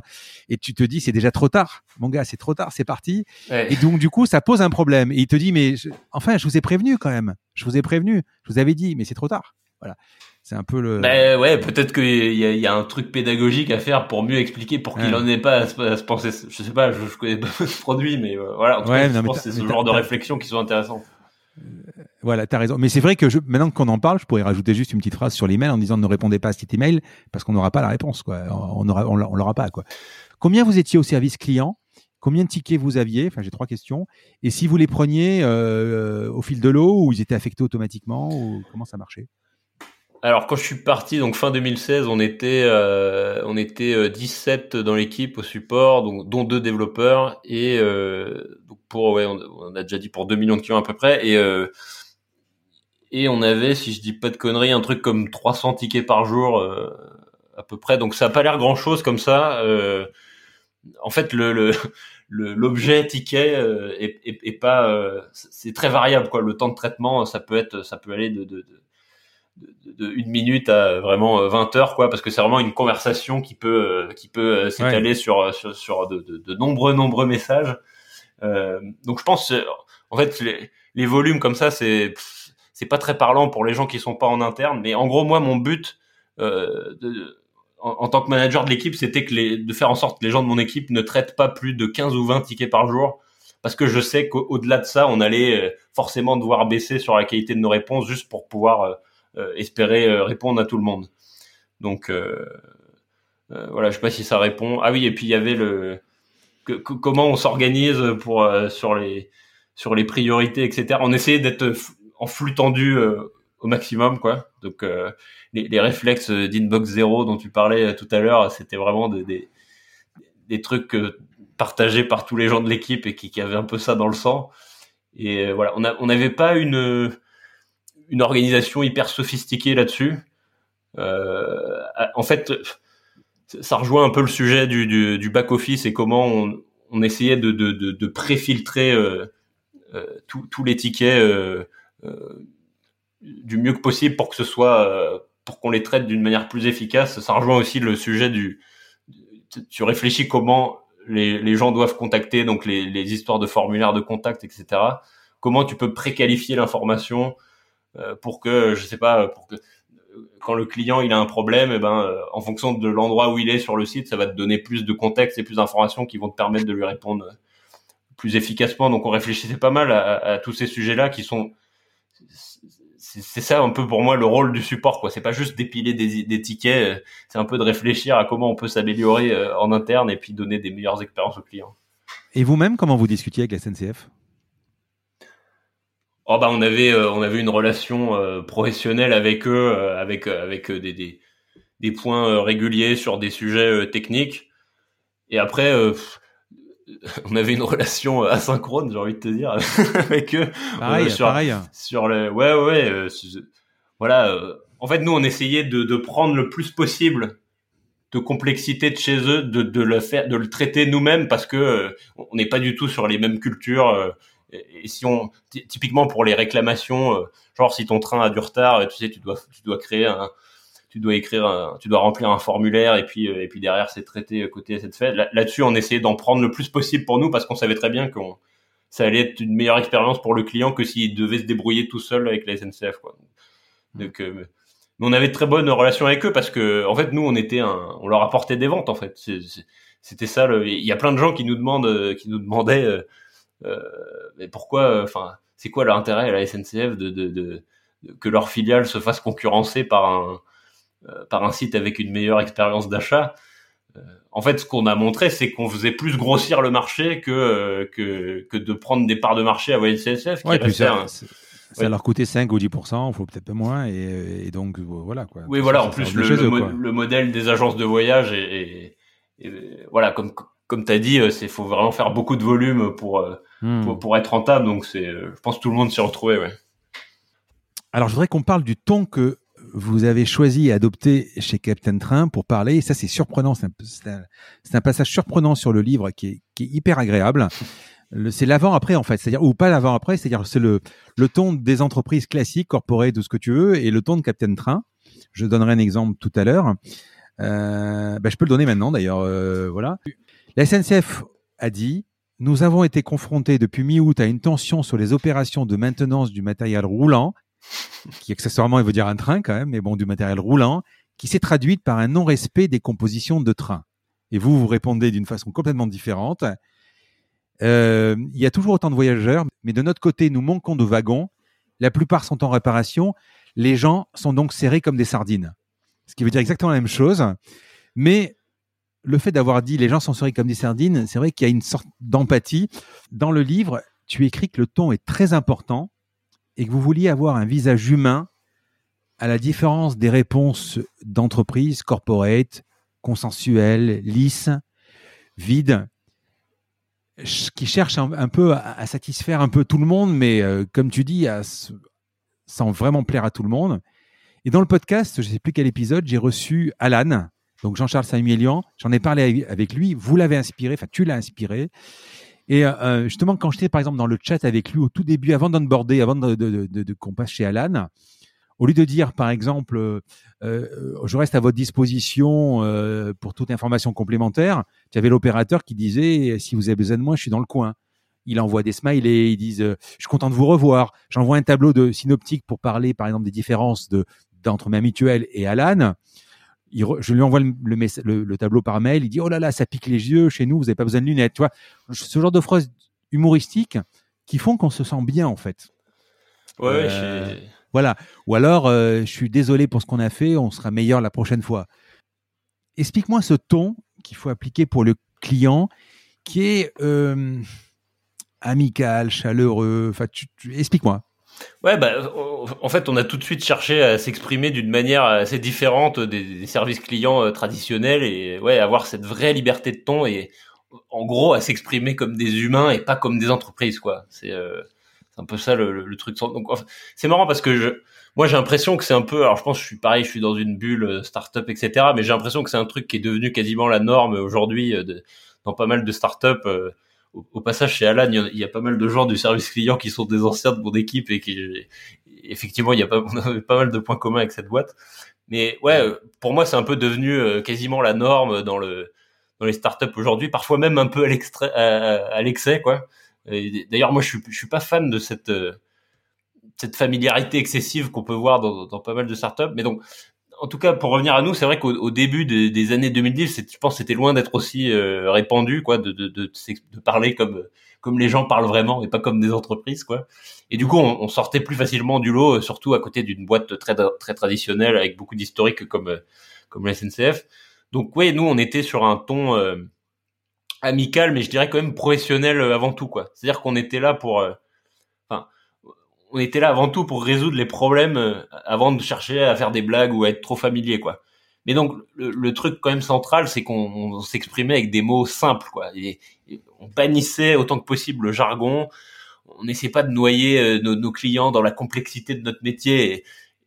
Et, pourtant, nous, nous, on aurait vraiment pu le faire parce que c'était vraiment un truc les tarifications de transporteurs, c'est un truc horrible, surtout pour de dire de dire le matériel roulant pour dire un train. Voilà, c'est euh... évidemment j'ai pris cet exemple parce qu'il est extrême, mais, mais, voilà, ça illustre bien l'état d'esprit. Donc vraiment, non, on, on, essayait de parler euh, simplement, quoi. Je, veux dire comme les gens, euh, euh ouais, un, un, un, ton amical, que, comme un ami à qui on essaie de, à qui on essaie d'être sympa, quoi. Mais en fait, je pense le plus important là-dessus, pour moi, c'est c'est d'avoir, c'est de faire preuve d'authenticité, quoi si on parle comme une grosse boîte quand on n'en est pas une, bah, ça sonne faux, quoi. De la même manière que si on parle comme une start-up quand on est une multinationale, les gens sont pas bêtes, ils se rendent bien compte qu'il y a un truc qui va pas, quoi. Mais d'ailleurs, tu le cites, hein, tu le dis, à un moment, il y a même, je crois que c'est un tweet ou un truc sur Facebook où la SNCF, sans même parler de service client, hein, la SNCF dit à un moment, euh, euh, pour faire une promo, euh, je sais pas trop quoi, hein, sur sur l'été, ça commence en disant, je crois, le soleil, la mer et ta grand-mère. Et euh, ça le fait pas, quoi. Ça le fait pas avec des smileys de tous les côtés, ça le fait pas, quoi. Euh, voilà. Oui, d'ailleurs, il y, a pas mal de gens qui, qui c'est comme ça qu'on avait vu le tweet. Je crois, il y a des gens qui disent, euh, ah, c'est quand quand la SNCF essaie de faire du capitaine train, ça, il y a un truc qui va pas, quoi. Ouais, Il y a d'ailleurs un chapitre qui s'appelle, j'ai beaucoup aimé ce, le titre de ce chapitre, c'est la distance du coiffeur. un coiffeur, c'est assez particulier. Tu as raison. Explique-moi pourquoi tu as nommé un chapitre comme ça. Bah, je sais pas, je, je pense que c'est arrivé un peu par hasard, mais c'est un peu le truc qu'on a trouvé pour, euh, pour essayer de mettre des mots derrière cette espèce de, de, de, de distance assez fine qu'on doit trouver entre à la fois être très professionnel et à la fois être sympa et amical, quoi. Je, je, je sais plus exactement comment on, est arrivé à ça, mais, mais, l'histoire du coiffeur, c'est ça, quoi. tu le connais pas forcément au départ, et puis en fait, il va, un, un bon coiffeur, il va, il va essayer de se, de, jauger son, son niveau de familiarité à mesure de, de, tu vois, il va prendre un peu la température et en fonction de si tu, si, si, si c'est très bavard, etc., il va un peu se caler par rapport à ça et il va trouver le, le bon niveau de familiarité qu'il faut, sans jamais euh, de balancer un discours corporate ou un truc voilà. Donc, euh, je sais pas, c'est, c'est effectivement, c'est, devenu jusqu'à un, chapitre de mon livre parce que ça nous faisait marrer, mais, euh, mais ouais, je, je pense que ça montre bien un peu le, le le, le, le niveau d'authenticité qu'on essayait d'avoir. Quoi. Quand euh, vous avez décidé de mettre cette everyone on support, c'est-à-dire qu'en fait, donc, je le disais au début du podcast, chaque personne chez vous, chaque salarié, donc y compris les, les, les, les Ouais, tout le monde, euh, y, compris les fondateurs, y compris euh, les comptables, les gens qui n'ont rien à voir avec le... Non, vraiment, on essayait que Une demi-journée par, par mois, c'est ça? Ouais, ça c'est le, le, modèle sur lequel on a fini par, mmh. par, qui, fonctionne assez bien euh, après pas mal d'itérations. Mais ouais, l'idée c'était vraiment que que tout le monde puisse euh, puisse parler à des clients et, voir un peu les résultats de son travail quoi. En fait, on essayait que tout le monde euh, fasse un peu de support dans la boîte, pas tellement pour des raisons de gain de productivité. Souvent, les gens se disent ça, ils disent ah ça va ça va donner beaucoup plus de force de travail. C'est c'est un effet de bord sympa, mais en fait c'est pas tellement la, raison. C'est plutôt pour aligner les intérêts de tout le monde, quoi, pour que tout le monde comprenne de manière vraiment concrète euh, c'est quoi les problèmes de nos clients, euh, comment ils utilisent notre produit, c'est quoi les difficultés qu'ils rencontrent, etc. Et là il y a une grosse différence. Euh, j'ai vécu moi-même avec la croissance entre juste même ne serait-ce que lire les emails de, de ce qu'on t'a écrit et, et, quand tu dois toi-même prendre en charge le truc et répondre toi-même, il y a vraiment une grosse différence de traiter le cas soi-même et de toute l'implication émotionnelle qui, découle de ça quoi. Donc ça permet vraiment de, comprendre de manière pragmatique les conséquences de son travail euh, sur le quotidien des clients. Donc, euh, si tu es euh, pour un développeur ou un, ou un décisionnaire de l'entreprise, c'est extraordinaire en fait, parce que tu peux passer, tu peux passer des heures à essayer de convaincre quelqu'un en interne que ce truc-là est important pour les clients. En fait, peu importe le, nombre d'heures que tu passes, ce sera forcément moins efficace que si cette personne-là, elle doit traiter elle-même le cas et, et à qu'elle doit répondre à tous les clients qui ont ce problème. C'est juste incomparable en termes de, de, de pédagogie. Non, puis comprendre, comprendre un peu ce que vivent, les, les, d'être proche des clients, c'est euh, c'est ce qu'on peut reprocher aujourd'hui euh, à nos politiques d'être pas dans la rue, pas comprendre, ça, pas, sur peu, le terrain, euh, pas sur le terrain. Et d'un autre côté, l'épisode qui sort, là, je sais pas si tu l'as écouté, l'épisode qui sort, qui est, qui est en ce moment, c'est avec Jean-Claude Bourrelier, le, le, fondateur de, de, de, Bricorama, qui a 74 ans. Ah, j'ai écouté, oui. Tu te rends compte, pendant 30 ans, tous les dimanches, il est allé dans un Bricorama différent pour être au contact de ses collaborateurs et surtout des clients et voir un peu sourcer. Est-ce que votre euh, Everyone on Support, c'était, euh, aujourd'hui beaucoup de gens le font, c'était novateur à l'époque? Ah non, pas du tout. Euh, on, a juste. alors peut-être qu'en France, il y avait peu de gens qui communiquaient là-dessus, mais non, non. moi, j'ai juste toutes les boîtes US qui, qui m'inspiraient, notamment hmm. Basecamp ou des boîtes comme ça, euh, communiquer là-dessus depuis longtemps. Et enfin, on n'a vraiment rien inventé là-dessus. Hein on, a, on a trouvé la bonne formule chez nous et pour l'appliquer à notre sauce, mais globalement, on n'a absolument rien inventé. C'est un, c'est un truc qui fonctionne. Euh, bon, tu sais, comme souvent, quoi, les, les US ont un peu, ont, quelques années d'avance euh, sur nous sur ces sujets-là. Et après, j'ose espérer qu'on, qu'on l'a un peu popularisé, au moins dans les startups françaises, mais, euh, mais oui, c'est un truc qui existe depuis longtemps. Et puis, tu vois, même, même sans le formuler avec des anglicismes sympas, tu vois, le, le la, personne dont tu parlais euh, faisait déjà ça à son échelle. C'est ça l'idée, quoi. C'est de vraiment garder un pied sur le terrain et de, de garder ce, ce bon sens, quoi. C'est ces problèmes de bon sens. Ouais, c'est de bon sens, ouais. et, de pas juste euh, rester sur euh, regarder des tableaux de chiffres ou des trucs un peu déconnectés de de, de, de, la réalité du terrain, quoi. Ouais. Oui, oui, parce que c'est vrai qu'aujourd'hui, la satisfaction de client, tu peux la traduire euh, comme vous en Everyone on Support et tu peux aussi la lire euh, peut-être sur des chiffres complètement abstraits en disant ah, je suis content, il y a 95%, mais c'est pas bon quoi. Euh, c'est sûr qu'il vaut mieux. Euh, euh justement, euh, tu me parlais de, des États-Unis. ce que tu as mis en place depuis ton arrivée chez, Cap chez Captain Print et même aujourd'hui, on, va en reparler. tu t'inspirais d'où? Tu, lis beaucoup de bouquins de management ou, de développement personnel, enfin d'entreprise, où tu disais je vois ça, j'applique?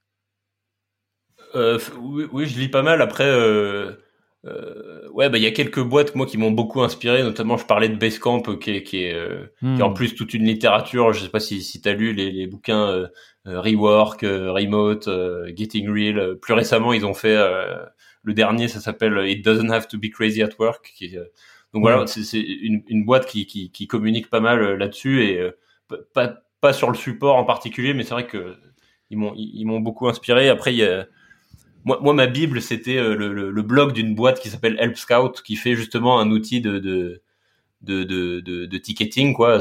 En gros c'est un concurrent de Zdesk. Et, et, eux ils sont ils ont ils ont vraiment euh, publié du, très très bon contenu là-dessus donc euh, je je lisais je lisais pas mal ce genre de trucs après c'était plus essayer de voir ce qui pouvait fonctionner chez nous et, pas mal de c'est des sujets de bon sens hein, globalement. Enfin, je, je, ce que j'explique dans mon livre, il y a absolument rien de compliqué. C'est voilà, c'est. Je, je, relève encore. Euh, on, en a parlé tout à l'heure. Euh, tu dis dedans euh, traiter le 10 millième client comme si c'était le premier. T'as raison. C'est difficile à faire. la deuxième chose que j'ai lu aussi, c'est et c'est encore, je crois, le titre d'un de tes chapitres, c'est les promesses sont des dettes. Ouais. on a on a trop entendu, je m'en occupe, je reviens vers vous, je vous inquiétez pas, ça sera résolu. Et puis il y a rien qui se passe derrière. Est-ce que tout ça, ne serait-ce que de dire aujourd'hui, euh, je traite le dix millième client comme c'était le premier, autrement dit, tu pourrais dire, euh, euh, je, je, je, regarde ma femme comme si c'était le premier jour. c'est un peu, c'est un peu théorique, quoi. Ouais, ouais. Bah, comment vous le mettez en pratique? Et surtout, comment vous allez aujourd'hui, parce que vous aviez un service client au top, mais à un moment, tu as quand même des gens à l'intérieur qui sont peut-être un peu faillibles. Euh, D'ailleurs, tu, tu, le dis, hein, tu dis, on avait plusieurs sortes de personnes. On avait, euh, je vais te laisser répondre, je t'ai coupé, mais je vais te laisser répondre. Vous aviez les, les sprinters, les techniciens, les métronomes, les pompiers, les médiateurs. Euh, je te pose la question, même les embrouilleurs. Est-ce que comment vous, voilà, comment il y, a, ouais, il y a plusieurs questions. C'est vrai qu'on avait. Pour moi, c'est ça qui va faire la richesse d'une équipe support. Tu vas forcément avoir des gens qui sont plus euh, qui, qui, ont des profils différents et qui du coup vont te sortir des, des... c'est pour ça que je, je, suis très méfiant de, de tous les, les, chiffres et les métriques et les KPI qu'on peut mettre sur le support parce que typiquement ce, tous ces genres de profils vont te sortir des métriques complètement différentes euh, alors que tu as besoin d'un peu tout et, et que euh, c'est pas du tout la même chose de d'être capable de traiter de faire beaucoup de volume de traiter énormément de tickets si tu prends que les trucs faciles et que pour les, trucs où il faut vraiment creuser dans la technique pour déminer un enfin aller jusqu'à la source du problème et vraiment le, donc forcément ça va être beaucoup plus lent mais euh, mais pour, pour, ouais pour revenir c'est vrai que le, les promesses sont des dettes c'est un peu c'est un peu un de mes mantras effectivement euh, euh, mais même dans la vie hein tout court. Ouais, non, mais c'est en fait, comme je disais tout à l'heure, la satisfaction client, c'est un truc assez bête. C'est, ça va être la différence entre les, les, attentes que vont avoir les gens et, euh, et la qualité qu'ils perçoivent de ta prestation. Et donc, tu peux, tu peux essayer de jouer sur les deux leviers, mais la plupart des gens vont jouer sur le levier de, la prestation qu'ils délivrent, alors que paradoxalement, c'est beaucoup plus facile de, d'essayer de, de, jouer sur les attentes que tu vas créer en fonction de ce que tu dis. Et, donc, euh, en gros, en y allant un peu doucement euh, sur les promesses, euh, ça va renforcer le contraste et, tu vas potentiellement créer beaucoup plus de satisfaction que tu auras en essayant d'améliorer ton expérience. Je, on va pas refaire le débat, mais sur, le, canal email par défaut, c'est vraiment un très très bon exemple de ça parce que t'as pas du tout les mêmes attentes de réactivité euh, en envoyant un email qu'en ouvrant une pop-up de chat ou en décrochant ton téléphone. Et donc, euh, en envoyant un email, si tu es en plus habitué au, euh, au service client traditionnel qui te répondent au bout de cinq jours euh, un truc qui, qui, qui, ressemble à un truc écrit par un robot, et ben forcément nous quand on te répond en une heure et que, ça, et que tu sens que la personne a bien compris ton problème et qu'elle te répond de manière sympa, bah exploses la satisfaction client parce qu'il s'attendait pas à ça. Alors alors que si tu avais annoncé dès le départ, ouais nous on répond en deux secondes etc. Bah en fait tu aurais juste eu toutes les chances de décevoir tes clients parce que tu t'aurais conditionné leurs attentes.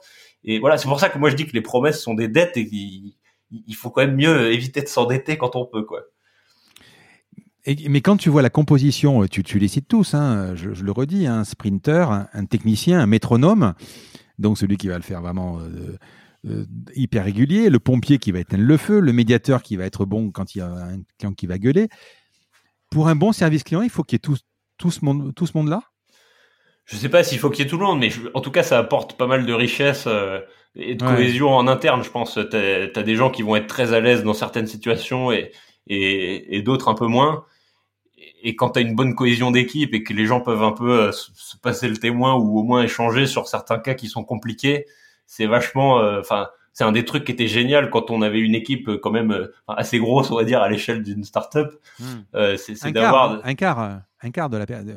Vous étiez euh, ouais, c'est ça. On était, on était 17 euh, et au moment du rachat, on était 60 au total dans l'équipe. Donc, ouais, c'est euh, beaucoup. Ouais, et encore, ça a un peu la proportion un peu baissé parce qu'au début, on c'était vraiment que des devs, soit des devs, soit du quoi. C'était ça. Le, le, reste, les fonctions un peu plus traditionnelles de, de marketing et tout sont arrivées un peu plus tard. Ce qui est quand même incroyable, si je reprends les, les chiffres que tu disais, 2 millions de clients, 300 tickets par jour, c'est pas beaucoup, hein. Mais non, mais c'est ça. Hein. Vous avez vraiment réussi le truc quand même. Hein. Bah, en fait, c'est le, c'est le, c'est la qualité du produit qui fait tout. C'est, euh, voilà, de, de, de, faire disparaître notre job, quoi. C'était ça. Euh, hmm. euh clairement, euh, nous, nous, en fait, on n'avait pas d'autre choix que de, que de, que de faire ça. Si, pour pas, si on voulait pas devenir un espèce de plateau support euh, avec tous les trucs un peu chiants euh, qu'on s'imagine de support euh, qui, sur lesquels les grosses boîtes finissent inéluctablement par arriver.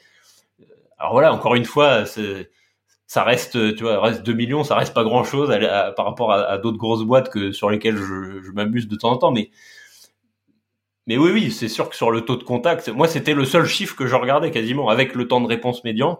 C'était est-ce que sur la proportion de clients, de nouveaux clients qu'on a, est-ce qu'en moyenne ils nous contactent, enfin euh, ils n'ont pas besoin de nous quoi, ils se débrouillent tout seuls, ils sont autonomes quoi, qu'ils se débrouillent tout seuls avec le produit et qu'ils aient pas de problème, que tout roule.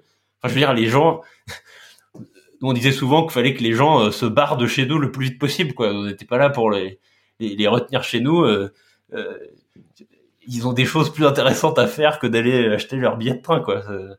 Donc ouais, si, ils n'ont pas besoin de nous, globalement, c'est que ça s'est bien passé et, c'est ce qu'on essayait de viser. Ben, tu contrôlais les, les réponses des, de tes collaborateurs? Non, faut voir un peu si on était bien dans le move. Vous étiez dans le move, quoi, en fait. Hein. En fait, ce travail-là, pour moi, se faisait essentiellement au niveau du recrutement. Euh, le, chapitre sur le recrutement dans mon livre, ça, ça doit être le plus long parce que c'est ouais. vraiment là où, où, tout va se jouer sur la culture et, les, les, erreurs de recrutement, ça se paye vraiment très très cher. Donc nous, je pense qu'on était très très dur sur le recrutement, d'autant qu'on avait la chance d'avoir pas mal de... Enfin, la marque employeur, le rayonnement entre guillemets de la boîte faisait qu'on avait pas mal de, candidatures euh, organiques, spontanées, et que du coup, on pouvait se permettre d'être vraiment au, niveau de ce qu'on voulait sur la sur la sélection. Et euh, mais du coup, une fois que les gens euh, arrivaient au bout, il y avait un gros niveau de confiance, quoi. Et, le fait qu'on leur donne beaucoup de liberté, beaucoup de confiance, euh, les poussait vraiment à, à, faire du bon boulot. Et donc, moi, j'étais pas du tout dans le contrôle. C'était pas trop la philosophie. Après, évidemment, c'est c'est un peu progressif. Euh, euh nous, en plus, il y avait euh, pas mal de complexité métier, quoi, pour apprendre ce que c'est de, le métier d'agent de voyage entre guillemets, la complexité tarifaire, etc. Ça prenait un peu de temps, le temps que les les gens soient vraiment au niveau. Mais, mais je dirais que le plus gros du travail était fait sur le recrutement, quoi. C'était ça le plus important. Et après, d'ailleurs, D'ailleurs, c'est vrai que tu as une, il y, a, toute une partie sur les entretiens euh, où tu poses des questions euh, qui sont euh, qui, sont incroyables. Enfin, je, je, je, suis en train d'en lire là. bon, évidemment, il y a sur le service client, mais par exemple, tu avais des questions assez personnelles mais pertinentes. J'en lis quelques-unes. Hein. Qu'est-ce qui parvient à te mettre en colère? Quelle est la meilleure C'est presque des questions que je pourrais poser dans le podcast à la fin du podcast dans les questions hein. Quelle est la meilleure erreur que tu aies pu faire? Décris-moi une situation d'échec. Euh, quel est ton outil favori pour gérer les projets euh, Qu'aimes-tu faire de ton temps libre? Ça vous déterminait en fait un profil type, un, portrait robot de la personne idéale, c'est ça? Non, je sais pas si on cherchait un, portrait robot ou quoi. L'idée, c'était qu'on essaie de voir qui est cette personne, quoi, et qu'elle et qu'elle hmm. et qu'elle soit surtout pas dans un, qu'elle essaie surtout pas de jouer un rôle ou quoi. Voilà, on voulait qu'elle se livre en fait et qu'est-ce que, que qu'on voit ses faiblesses, mais sans les juger, mais juste pour essayer de comprendre qui ils sont, pour voir si ça, ah, s'il y avait un match avec notre culture d'entreprise à nous. Et il y a, il y a, aucun jugement, quoi. C'est juste, euh, euh, nous on recherche, euh, voilà, un, truc qui va, qui va fonctionner pour notre culture à nous. Ça veut pas dire que si ça fonctionne pas pour notre culture, il sera pas très bon dans une autre entreprise. Voilà, l'idée c'était juste de réussir à identifier ça pour que derrière ça fonctionne et que derrière tout le processus de de confiance, de, de, de, liberté de ton qu'on va donner, tout ça, ça, ça prenne vraiment, sans, ça prenne toute sa, tout son, enfin ça c'est que les gens s'expriment dans, dans, leur potentiel quoi. Il y a un truc qui m'a fait marrer, c'est euh, quand quelqu'un te demande de faire quelque chose d'illégal, comment tu réagis? Ou tu le fais, un truc comme ça quoi, voilà. ouais, des, des, des, des Ouais. des trucs qui, qui, peuvent révéler pas mal sur ta personnalité, même si euh, il faut prendre ça dans le contexte que, que c'est ou les gens restent quand même dans un processus euh, d'entretien et tout, même si on faisait tout ce qu'on pouvait pour les mettre à l'aise, etc. Euh, voilà. Mais en tout cas, on travaillait beaucoup sur le, on a beaucoup travaillé sur le, le, processus de recrutement et après d'onboarding, etc. La culture faisant tellement tout dans la boîte, euh, c'était important. Tu écris dedans, il fallait anticiper la question suivante. C'est-à-dire que, encore une fois, comme tu disais, le site internet doit répondre à toutes les questions. L'email que vous allez délivrer au client doit donner toutes les réponses, c'est ça? Ouais, bah en fait, tu... l'idée c'est de faire des réponses efficaces. Et du coup, si t'es capable, enfin, si tu réponds à un truc et que tu sais que le, client va buter dessus et que ça va déclencher une autre série d'emails, c'est pas idéal quand tu sais, quand tu peux donner encore un des avantages de la synchrone, c'est que tu peux un, peu réfléchir à ce que tu dis et envoyer une bonne réponse claire, euh, enrichi avec des liens, des images, etc. Et surtout qu'il pourra relire autant de fois qu'il veut. Alors que euh, si t'es au téléphone, tu raccroches et ça y est, t'as tout perdu. Euh, donc ouais, ce, ce le, j'ai l'impression de radoter. Je reviens toujours sur les sur les bienfaits de la synchrone, mais ouais, anticiper la question suivante. Effectivement, si tu peux donner toute l'info pour qui pour que le, le l'échange soit pas inefficace et, euh, et un, un, nombre d'allers-retours infini, si tu peux donner la réponse euh, directement de manière claire, c'est sûr que c'est beaucoup plus efficace, quoi. Et, et on y gagne, enfin, les, les, deux côtés euh, gagnent du temps, quoi. Mais vous aviez des templates ou pour pouvoir quand même? Alors là-dessus, on avait une approche un peu. En fait, moi, je voulais pas qu'on ait de templates au niveau de l'entreprise, c'est-à-dire que, que, que, que, les gens vont, vont chercher à décliner voilà, sans trop personnaliser. Euh, donc moi, je tenais à ce qu'en fait chaque personne de l'équipe se constitue eux-mêmes leur propre base de template avec leur personnalité, hmm. avec le voilà, as toujours tu donnes tu donnes deux templates, enfin tu donnes un template à deux personnes différentes euh, en disant de pas réutiliser et chacun va exprimer la même chose avec des mots un peu différents et pour moi c'est ça va se ressentir sur le sur l'authenticité sur le fait que les gens ont vraiment l'impression d'avoir un humain euh, en face et je pense que tu perds un peu ça si tu as des des modèles au niveau de l'entreprise. Après, il faut évidemment mettre le curseur entre euh, entre quand même garder un certain niveau de de, de, de, productivité, on va dire. Et, donc oui, évidemment, ça a aucun sens de quand tu as plusieurs fois le même cas et que t'as pas réussi à le résoudre au niveau du produit, tu vas pas retaper intégralement ton email à chaque fois. Donc en fait, on, on venait tous à se constituer nous-mêmes, chaque membre de l'équipe support, un peu notre, notre base de, de, de modèles qu'on essayait, mais toujours de, de de, personnaliser au maximum. Et je pense que si tu as des modèles au niveau de l'entreprise, bah tu, tu, termines à déclencher des scripts et tu tombes dans ce côté automatique que qu'on voulait pas quoi. Alors, on va parler des clients, euh, des problèmes, hein, parce que dans, le service client, il y a toujours des problèmes. Mais je voudrais juste voir un truc. Euh, tu le cites d'ailleurs, cette phrase Désolé, la pizza n'avait pas de goût. La prochaine fois, elle sera meilleure. Là, je me dis, ça avance à quoi? Moi, je suis à la maison, je commande une pizza, la pizza est dégueulasse, ben, j'ai blacklisté la, la, la, le, le, le, le, restaurant. Comment euh, tu peux récupérer une pizza dégueulasse?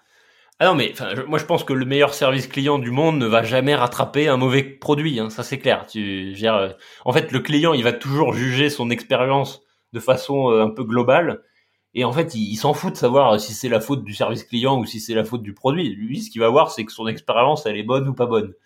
Donc, hmm. euh, et tu, c'est marrant, c'est toujours, euh, je sais pas si tu as déjà eu cette expérience, mais c'est hyper frustrant de tomber sur une personne au service client qui est qui est super sympa, qui est incroyable, mais en fait, elle a pas les moyens de résoudre ton problème, quoi.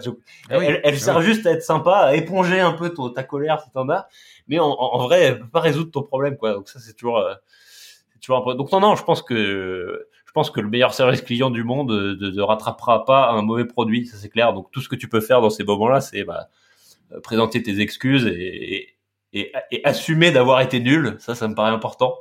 Et, que, que, beaucoup de boîtes ont encore euh, un peu de mal à faire, à dire, euh, à reconnaître un peu leurs erreurs, quoi.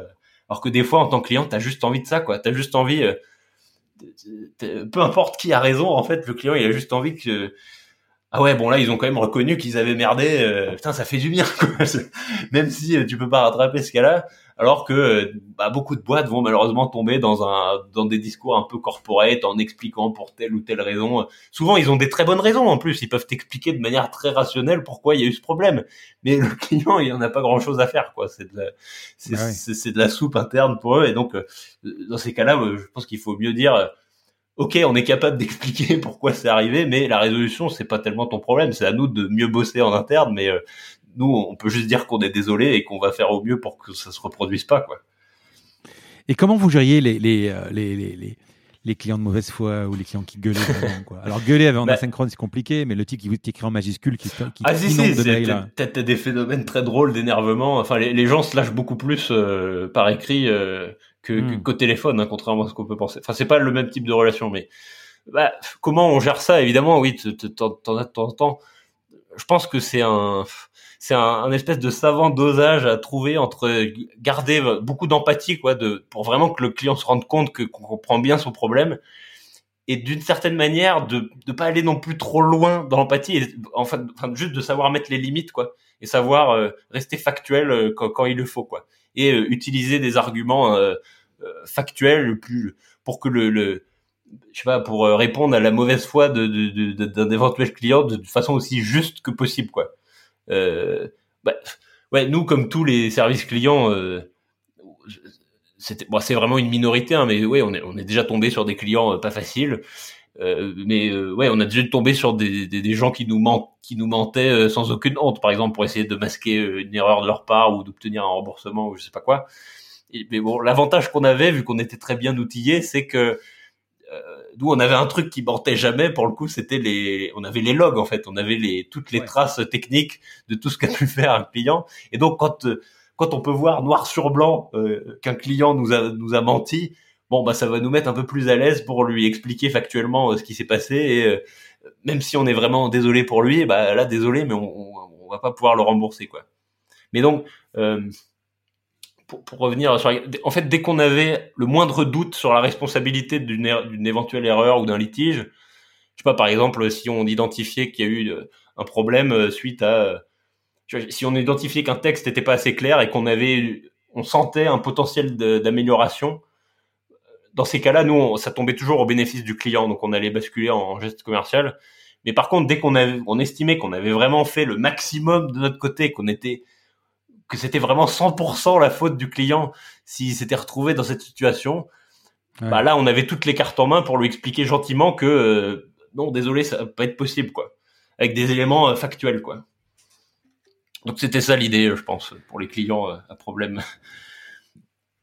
Alors, qu'est-ce que tu penses des chatbots et, aujourd'hui tous ces trucs-là euh, Est-ce que tu penses que l'IA, euh, ça s'améliore, hein, mais bon, la petite Laura qui est sur le côté, qui répond juste à deux questions, qu'est-ce que tu en penses C'est déceptif hein? C'est clairement le, sujet à la mode des dernières années sur le service client et, ailleurs. Tout le monde parle d'intelligence artificielle, chatbot, etc. Euh, moi, j'avoue que je suis encore assez euh, circonspect sur les, la qualité de l'expérience que ça arrive à nous donner. Quoi.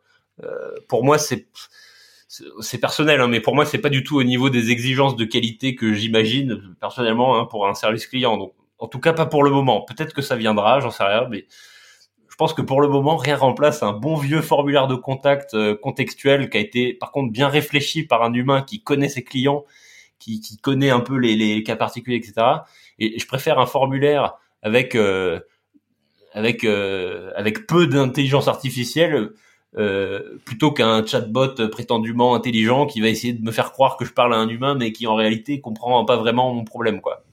Et tu vois c'est marrant parce qu'il y a plein il y a plein de boîtes qui se disent oui oui non mais les chatbots c'est super ça m'a permis de répondre à toutes les questions simples sur mon produit. Et, et, et moi souvent ma réaction c'est ok mais si tu as autant de questions simples à traiter, c'est peut-être que déjà tu as de sérieux problèmes sur ton produit euh, plus, plus en amont, quoi, et que tu pourrais euh, résoudre par de, par de l'UX, en fait, avant que ça arrive jusqu'au service client, quoi. Avant même que le client il ait conscience qu'il y a un problème. Donc, ouais. Et puis il faut, il faut y aller quand même parce que alors j'en ai parlé justement avec l'épisode qui sort lundi avec Alexandre Pachuski sur l'IA. On a fait un épisode sur le, on parlait du test de Turing qui, qui euh, hmm. normalement on devrait arriver en 2029 à avoir une vraie conversation avec un ordinateur. Pour le moment, on y en a encore quelques années. Pour le moment, on n'y est pas. Mais déjà, ne serait-ce que sur les assistants vocaux, euh, il y a des, énormes différences entre Alexa, euh, euh, Google et, Siri. je trouve que Siri est un peu la traîne, mais ça, c'est mon point de vue. on a quand on arrive quand même à faire pas mal de choses, mais pas une conversation. Mais on arrive à résoudre quand même pas mal de choses. je parle de questions. Alors, questions qui peuvent être plus ou moins complexes, réponse simple. Maintenant, pas de conversation. La conversation ouais, est, très limitée. Quoi. Bah, euh, moi, je pense que j'ai rencontré des boîtes un peu qui bossaient là-dessus. Euh, et leur, leur constat, donc ils sont bien plus experts que moi là-dessus, et, leur constat m'a un peu conforté dans mes intuitions, où en gros, euh, ce qu'ils m'ont dit, c'est que l'état de l'art de l'intelligence artificielle aujourd'hui était était pas pas suffisamment avancé, même si effectivement ça a l'air d'avancer assez vite. Hein. Et vous, vous avez essayé le système? Les chatbots? Ah bah non, non, du, coup, nous, on était, euh, on était sur un, un bon vieux... Parce que là, c'est c'est même pas asynchrone parce que là tu as le l'inconvénient de, du de c'est l'email synchrone en fait le le, le, le chatbot. C'est c'est euh, ouais ouais c'est tu attends une réponse immédiate quoi. On peut on peut le voir comme ça. Après, euh, je, en fait, moi, ce qui me gêne, c'est quand les, les, les, les chatbots ou le, le, truc que tu disais euh, te, essaient de, de, de, se substituer à une conversation humaine, quoi. Euh, J'ai pas trop de problème avec les chatbots qui s'identifient clairement comme des robots et à qui tu parles à un robot, quoi. Je, là, effectivement, ça, bon, ça, ça réplique un peu le cas d'usage d'un formulaire. non, mais ça, ça, ça, marche très bien quand tu dis, par exemple, euh, j'ai pas reçu ma commande, merci de m'envoyer le numéro de suivi. Tu vois, là, ça marche bien, ça suffit, il faut deux secondes, c'est parfait. Mais ça, enfin, tu devrais même pas euh, passer par un service, enfin, ça devrait être directement dans l'interface, ce genre de truc. Tu, eh tu devrais pas avoir à te poser la question, quoi. Jonathan, on va parler de ton livre. Donc, ton livre, euh, initialement, sauf erreur, c'est à la base un regroupement de slides que tu as fait pour une conférence de family. Ouais, exactement. En fait, même si j'avais pas euh, enfin même si j'adore écrire, j'avais pas du tout l'intention d'écrire euh, ce livre au départ. Euh, ce qui s'est passé, c'est que voilà, ouais, comme tu disais, en fait, le livre c'est un peu la dernière itération d'un truc qui au départ était hmm. euh, une espèce de compilation de formation qu'on avait en interne chez Capitaine Train, qui ensuite est devenu une conférence que j'ai donnée chez The Family, euh, dont j'ai ensuite fait un article parce que euh, tout le monde me posait des questions. J'en avais marre de répéter tout le temps la même chose à des personnes différentes, donc j'ai consolidé tout ça dans un article. Comme ça, à chaque fois qu'on me reposait les mêmes questions, moi j'avais juste à, partager un lien vers mon article. Et euh, du coup, cet article, il, y a une éditrice qui a fini par tomber dessus et qui m'a dit, il m'a dit, c'est génial, il faut absolument que tu en fasses un livre. Euh, ce à quoi j'ai répondu euh, non. déjà, j'ai pas le temps. Euh, je, je, suis déjà bien occupé et surtout, euh, en fait, pour moi, euh, j'avais déjà tout dit dans mon article. Quoi, c'était un article assez long. Hein, c'était, c'était à peu près 10 000 mots. voilà, tout à fait. ça racontait, pour moi, ça racontait bien tout ce que j'avais à dire sur le sujet. Mais bon, l'éditrice était très sympa et puis elle, elle, avait un peu planté la graine, quoi. Et puis en fait, le soir même, je me suis dit, mais, euh, mais en fait, elle a raison. Euh, déjà, euh, il y a plein de gens qui peuvent être intéressés par ce que je raconte, mais qui sortent complètement du, du, du microcosme startup et qui seront euh, plus faciles à toucher avec un livre qu'avec un article de blog. Et surtout, il y a plein de, de, de, trucs dans mon article, qui, bien qu'il était assez long, que j'aborde qu'en surface en fait. Et, et, en fait, ce qui est génial avec le livre, c'est que c'est vraiment le seul format qui te permet d'aller dans, un niveau de détail que, que, que seul ce format peut accueillir en fait. Et, comme je suis un peu un malade des détails et qu'en plus j'aime avec le podcast long, avec le podcast long. exactement, exactement. Euh, donc ouais, vu, que j'adore ce, temps long et que en plus j'aime bien écrire, je me suis dit que ça pourrait quand même être cool d'écrire ce livre. D'autant que après la publication de mon article, j'ai vraiment reçu euh, plein de messages de gens qui me disaient euh, qu'ils avaient trouvé ça super intéressant, que ça les avait euh, vraiment marqué, etc. Et qui me demandaient de venir euh, faire des conférences, etc. Et, comme je suis très introverti et que faire des conférences, ça me prend beaucoup d'énergie, euh, je me suis dit, encore une fois, qu'au lieu d'aller répéter mon discours à des personnes différentes, j'allais écrire tout ça dans un livre une bonne fois pour toutes, et que ensuite le, livre allait faire ce travail de transmission à ma place, quoi. Et moi, personnellement, c'est c'est ça que j'adore dans l'écriture, quoi. C'est la c'est la puissance de, diffusion d'un message à l'échelle, quoi, dans des dans des proportions qui sont euh, incomparables avec ce que je pourrais faire euh, euh, moi-même en parlant, vu que je peux pas me dédoubler de toute façon. Mais ouais, on revient sur la synchrone, mais c'est un truc asynchrone par nature, quoi. Et tu vois, au lieu d'aller expliquer ma vision du service client à, chaque nouvelle personne qui la connaissait pas déjà, bah maintenant j'ai juste à dire, voilà, la réponse est dans ce livre. Et et ouais, enfin, le, le, la valeur du temps long. Moi, je suis très porté sur le temps long. J'ai un peu, je suis pas hyper à l'aise avec la culture de l'instant euh, qui domine un peu aujourd'hui. Et le livre, c'est quand même la, la meilleure manifestation de, de cette culture du temps long. Quoi, t'as un, un objet physique euh, qui, j'espère, sera toujours intéressant à lire d'ici quelques années. Quoi. Tu en as vendu combien? Alors j'ai pas trop. Ça c'est le problème de, avec les dans le genre industrie un peu à la traîne. L'édition ça se pose là. Donc euh, les derniers chiffres que j'ai, ils commencent à dater un peu, mais j'étais euh, j'étais à 4000 ventes à peu près. Alors moi je connaissais pas du tout le, le... moi je viens du web donc tu veux j'avais aucun ordre de grandeur et j'étais plutôt habitué à des je sais pas des, des je sais pas des centaines de milliers de vues sur mon article ou des choses comme ça. Et en fait sur, les livres c'est pas du tout le même délire. Hein. Des livres si tu en vends 10 000 c'est vraiment t'es un best-seller quoi. Donc, euh, Donc moi j'étais là. ah bah, Pourtant il est super connu, hein. Je pensais plus moi d'ailleurs. Ah ouais, tu pensais. Mais après j'ai pas la dernière mise à jour. Je pense que là les chiffres que j'ai ils datent de, de de, de, de, quasiment un an, donc euh, peut-être bah, que... Il t'envoie les royalties de toute façon. Ouais, voilà, c'est ça. En gros, la manière dont je dont je sais combien on a vendu, c'est une fois par an, je reçois je reçois un, virement et, et, euh, mais donc ouais, j'ai pas. Mais c'est vrai que moi j'étais surpris du, du... c'est vraiment pas du tout les mêmes ordres de grandeur entre euh, pour quelqu'un qui vient de plus de, du web comme moi. en fait, les livres, ça, enfin ouais, c'est je te dis, si t'en vends 10 000, t'es un best-seller. Du coup, Duno est super content de, de, de, des ventes de ce livre. Et moi, je m'en fous un peu de, des ventes, c'est plus les, retours qui m'intéressent. Et là, ça a créé des super conversations euh, et ça m'a permis de rencontrer des gens incroyables. Donc, je, suis super content. Et tu te vois écrire un autre livre? Euh, Je sais, oui, oui, pourquoi pas. C'est, euh, j'ai pas mal d'idées forcément. Après, c'est un truc assez, c'est, ça prend pas mal de temps, quoi. Et donc là, c'est pas c'est pas forcément le truc que j'ai envie de faire tout de suite maintenant. Après, tu vois, moi, ce livre, il s'est un peu écrit euh, en tâche de fond en fait pendant euh, mes cinq ans euh, chez Captain Train, quoi. En fait, je l'ai écrit super rapidement parce que, bah, parce que le, contenu, il était déjà quasiment là, quoi. Je, je partais pas du tout d'une feuille blanche. C'est plus, j'ai mûri un truc que que que, j'avais en moi, que j'ai affiné au bout de toutes ces années. Et finalement, le temps d'écriture a été très court. Je crois que j'ai dû j'ai dû le faire en, un mois ou deux quoi. En fait, j'avais c'était encore c'était que soir et week-end. Il y a vraiment une semaine où je, me suis enfermé complètement. J'ai vraiment fait que ça, mais à part ça, je, l'écris assez vite quoi. Enfin, mais évidemment, si j'avais dû écrire le truc de zéro, euh, là, c'est, ça, se compte en années quoi. C'est.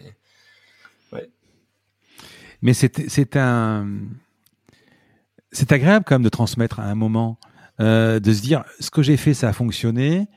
Euh, il y, y, a, le livre évidemment, mais déjà si tu avais fait un article, c'est que tu as ce besoin de transmettre.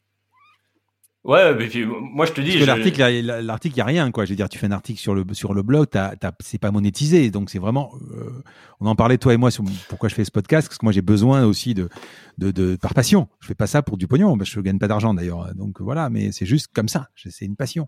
Ouais, ouais. C'est important. Ouais, et puis ça te, enfin c'est la puissance du contenu quoi. Tu, tu, moi ça hmm. m'a amené à rencontrer des gens que j'aurais même pas idée euh, de, de, de rencontrer. Euh, ça, ça, ouais. Et puis en fait moi je, je... bon déjà j'aime bien écrire donc j'ai pas le truc, mais je, je, déteste me répéter. Je crois genre ça, ça m'aurait vraiment saoulé de, tu vois. Enfin on revient au côté un peu introverti euh, et donc l'écriture c'est génial pour ça quoi. Tu ça, ça, ça, ça, transmet à l'échelle. C'est, en plus avec ton caractère, c'est-à-dire que chez, chez Captain Train, dans ton service client, c'est de dire les gars, euh, si euh, on doit dire dix fois la même chose, autant l'écrire et on, le met. C'est pareil, c'est ce que tu viens de faire, c'est exactement ça. Exactement ça. Il y, a, il y, a, pas mal de points communs entre le, fonctionnement d'un service client tel que moi je l'imagine en tout cas, et, et, ouais, le, rapport à l'écriture, à la synchrone, tout ça, ça se matérialise pas mal dans, dans le livre. Quoi. En fait, quand j'ai écrit mon blog post, bah, j'ai raconté, hein, c'est ça. Je, j'en avais juste marre de, de, répéter le truc à des personnes différentes. on arrête les conneries là, je, je l'écris et ensuite euh, voilà, ils auront juste à lire. Ils auront pas besoin de ma présence physique euh, que, je peux pas dupliquer euh, pour lire le truc quand ils en ont envie quoi. voilà, la synchrone. Donc, on va parler de Clearwage. Alors, Clearwage, c'est une, c'est une, c'est une société de conseil en fait. C'est quoi? Non, pas du tout. C'est un produit qui permet de gérer une politique salariale. C'est un truc euh, qu'on avait euh, qu'on avait mis en place euh, chez chez Capitaine Train, mhm. qui, qui, avait très bien fonctionné. là, pareil, on n'a pas inventé grand chose. Hein. C'est, je sais pas si tu connais la boîte Buffer, qui avait beaucoup communiqué là-dessus sur sur une, certaine transparence des salaires. Nous, on avait ça en mhm. interne et ça a super bien marché pour nous. Ce qui nous manquait, c'était un, un produit, vraiment une application web pour gérer ça de manière un peu plus euh, propre que juste ce qui termine souvent dans un, dans un, dans un spreadsheet ou une feuille Excel. Euh, qui c'est, pour la, la, politique salariale, donc tu veux, tu veux décider euh, des salaires de tes employés et faire un truc qui, qui soit équitable, quoi. Euh, et donc tu as, besoin de gérer ça avec une grille salariale qui qui a, qui a de la transparence dans, l'idéal. Enfin nous, ça nous avait vachement aidé chez Capitaine Train d'avoir ça. Et euh, et, je l'ai rencontré, je l'ai rencontré de mémoire. Je crois que c'est euh, PFIT euh, qui, a, qui, a, qui, a, fait un truc comme ça. Absolument, Payfit, je sais pas s'ils le font toujours parce qu'ils ils sont devenus vraiment très gros, mais, euh, hmm. mais au départ, ils avaient pas mal communiqué et typiquement, ils avaient repris le, le, le, le modèle qu'on avait nous chez Capitaine Train. Et, donc, ce qu'on ils l'ont fait sur un Excel d'ailleurs, hein, ils l'ont fait sur un Excel. Ouais, voilà, c'est ça. Et donc, nous, ce qu'on ce, qu'on a fait avec Claire Wedge, c'était euh, donc où je, où je, suis associé avec d'autres anciens de, de, de Capitaine Train. C'était de hmm. créer une, une, belle application web comme on aime bien le faire pour, pour gérer ce genre, ce genre de problème. Et donc moi en fait j'ai ouais en fait moi je, je, je, suis toujours associé mais donc en fait j'ai fait ça euh, quand je suis parti de Capitaine Train et donc j'avais euh, j'avais un peu deux trucs j'avais ce truc là et les, les on va dire les retombées que je commençais à avoir sur le sur l'activité de, de, de, de, service client donc je commençais à faire pas mal euh, de, de, missions en freelance pour pour des entreprises qui avaient les, les, mêmes besoins que nous et de enfin il y avait eu pas mal d'intérêt autour du, du, livre etc. mais le, tes missions c'est cauchemar en cuisine? C'est ça, c'est à peu près ça, quoi. C'est ça. Ouais, On t'appelle pour éteindre le feu, en fait, hein. Bah malheureusement souvent c'est un peu ça quoi. C'est euh, disons que le moment où la douleur est la plus forte, tu sais on parle de pain point, le moment où la douleur est la plus forte souvent c'est que c'est qu'il est déjà un peu trop tard et qu'il y a des trucs un peu structurels qui qui qui sont pas forcément faciles à changer. Euh.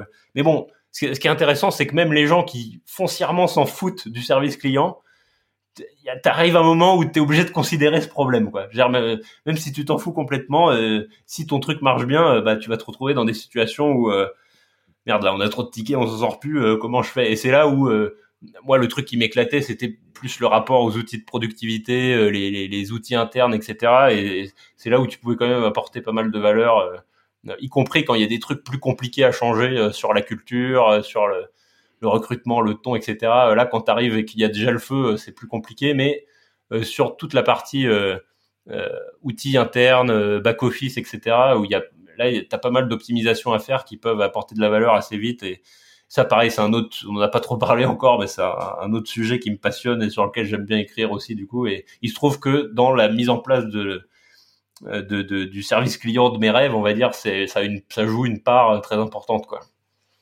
Mais je crois, enfin, c'est ce que tu voulais dire. C'est, c'est ton, tu appelles ça comment, euh, productivity nerd, c'est ça? Oui, c'est un peu ça. Euh, ouais, ouais. Je crois que tu sais que je t'ai contacté comme ça parce que je cherchais, euh, je cherchais euh, à faire des workflows sur Alfred, qui est une, alors pour ceux qui connaissent pas, c'est une sorte de, euh, bah c'était un truc pour faire des, enfin, comment comment tu pourrais définir Alfred C'est, euh... on appelle ça un lanceur. C'est un truc qui te permet de, de, lancer tout un tas de trucs euh, très très rapidement euh, avec des réflexes de raccourci clavier. Ouais. Et j'ai tapé donc workflow Alfred et je suis tombé sur toi. Et donc il y avait, je suis tombé sur ton site, et, etc. juste un, tu, tu pourquoi t'es pas resté chez Captain Train?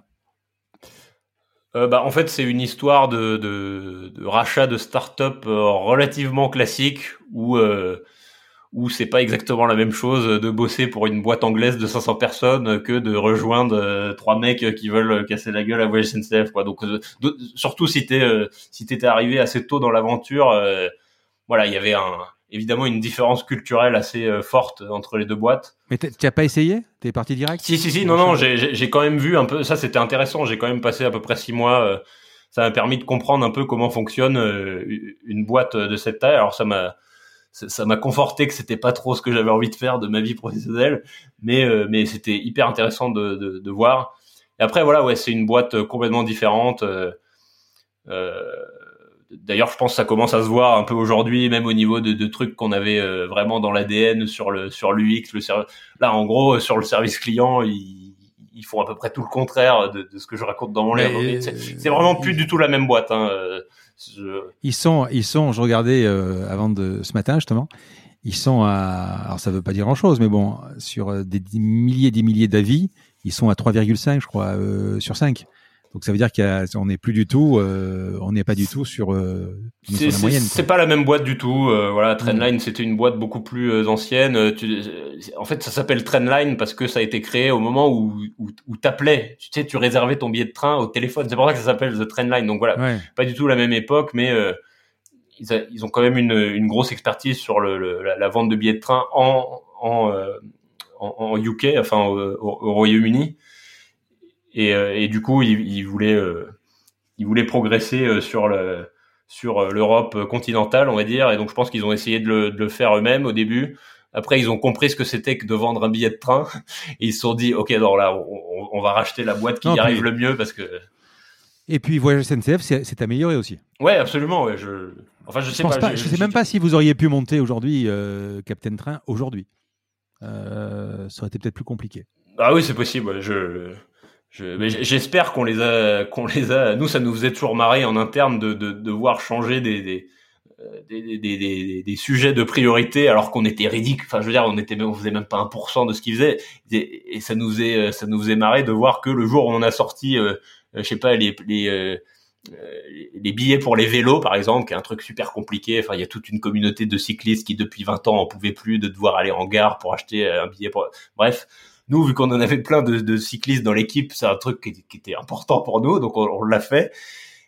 Et, euh, et euh, du coup, voyage SNCF, euh, c'est passé d'un sujet qui était procrastiné depuis depuis des années et des années à ah, ok, c'est la priorité numéro un, il faut qu'on le fasse. Donc voilà, nous, ça nous faisait rire d'être un peu le trublion là-dessus, parce que au final, voilà, c'est au bénéfice des, des, des clients dans, dans, dans, le global de l'industrie. Donc voilà, je pense que vu qu'on partait d'assez loin là-dessus, voilà, il y avait beaucoup de progrès à faire et, tant mieux si on a permis à Voyage SNCF de.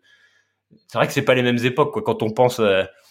nous le, contexte dans lequel on s'était lancé, je crois qu'en en, en 2008 il y avait eu un, une grosse une grosse panne informatique euh, sur Voyage SNCF et un truc vraiment grave qui, pourrait qui, qui, qui, ferait un énorme scandale aujourd'hui, mais genre pendant une semaine, c'était, il y a plus rien qui marchait, quoi. C'était, vraiment plus possible d'acheter un billet sur Internet. Et nous, on arrivait dans, dans ce contexte-là où Enfin, je veux dire, moi, à chaque fois que j'achetais un, je devais acheter un billet de train sur internet euh, sur SNCF mais j'étais là mais c'est pas possible. Enfin les les gars ont pas utilisé leur propre truc. C'est pas possible de prendre ce genre de décision.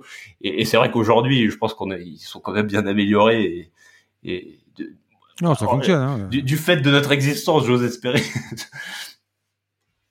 Après j'en sais trop rien. Moi je prends des billets d'avion tous les mois des billets de train pardon tous les mois et puis j'achète je suis euh sais, quand tu mets le 26, euh, je sais plus quel âge, 26, euh, 65 euh, ans, une place, ça, ça, ça, peut que marcher. Heureusement d'ailleurs, parce que si j'ai pas de vélo, j'ai pas d'animal, voilà, c'est voilà. plutôt traditionnel, ouais.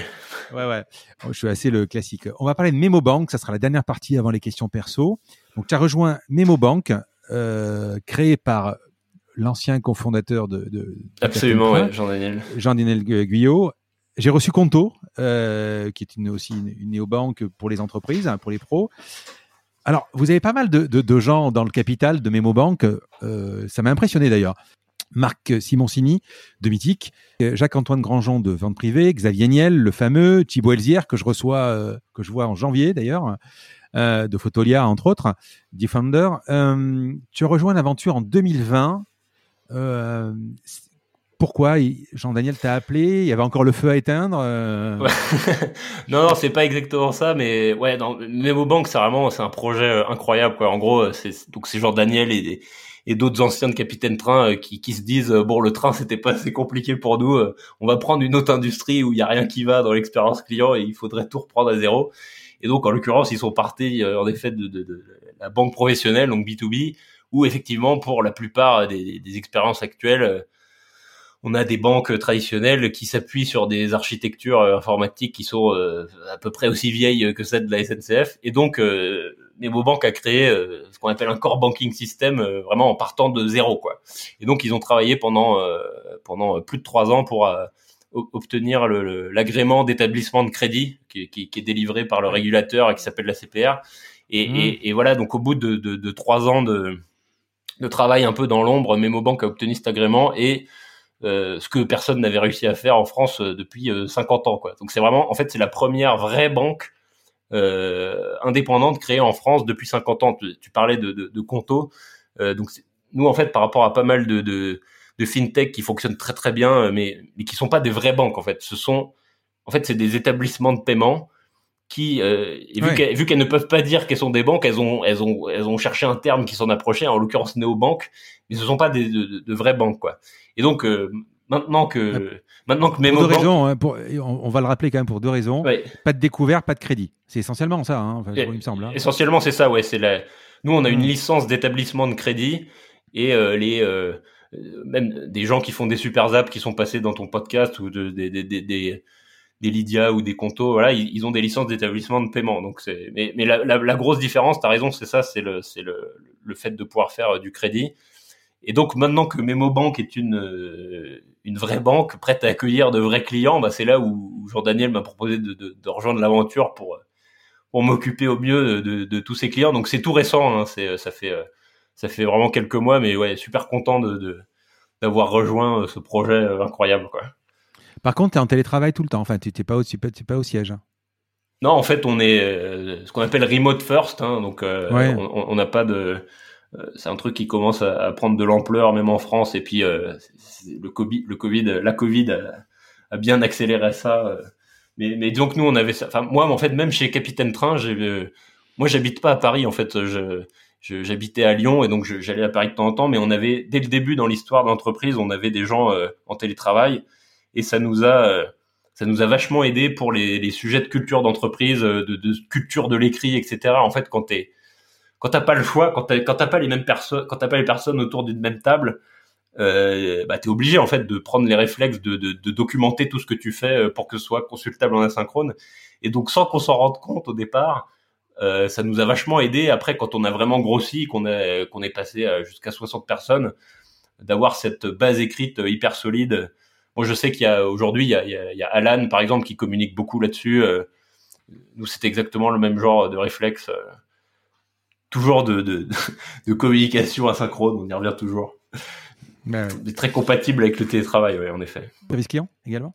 Ouais, c'est ça. Alors, euh, on, parlait tout à l'heure de un peu des différences B2B, B2C. Là, c'est vrai que du coup, pour le coup, c'est vraiment, c'est vraiment B2B. Donc, c'est là où il y a des, où il y a un peu des différences entre les deux projets, mais euh, mais il y a pas mal de points communs aussi. Euh, enfin voilà, beaucoup de parler de culture d'entreprise. Souvent, c'est une histoire de personnes. Donc là, forcément, c'est un projet qui est porté euh, par des pas mal de, de personnes qui ont construit Capitaine Train. Donc donc forcément, il y a pas mal de, de points communs.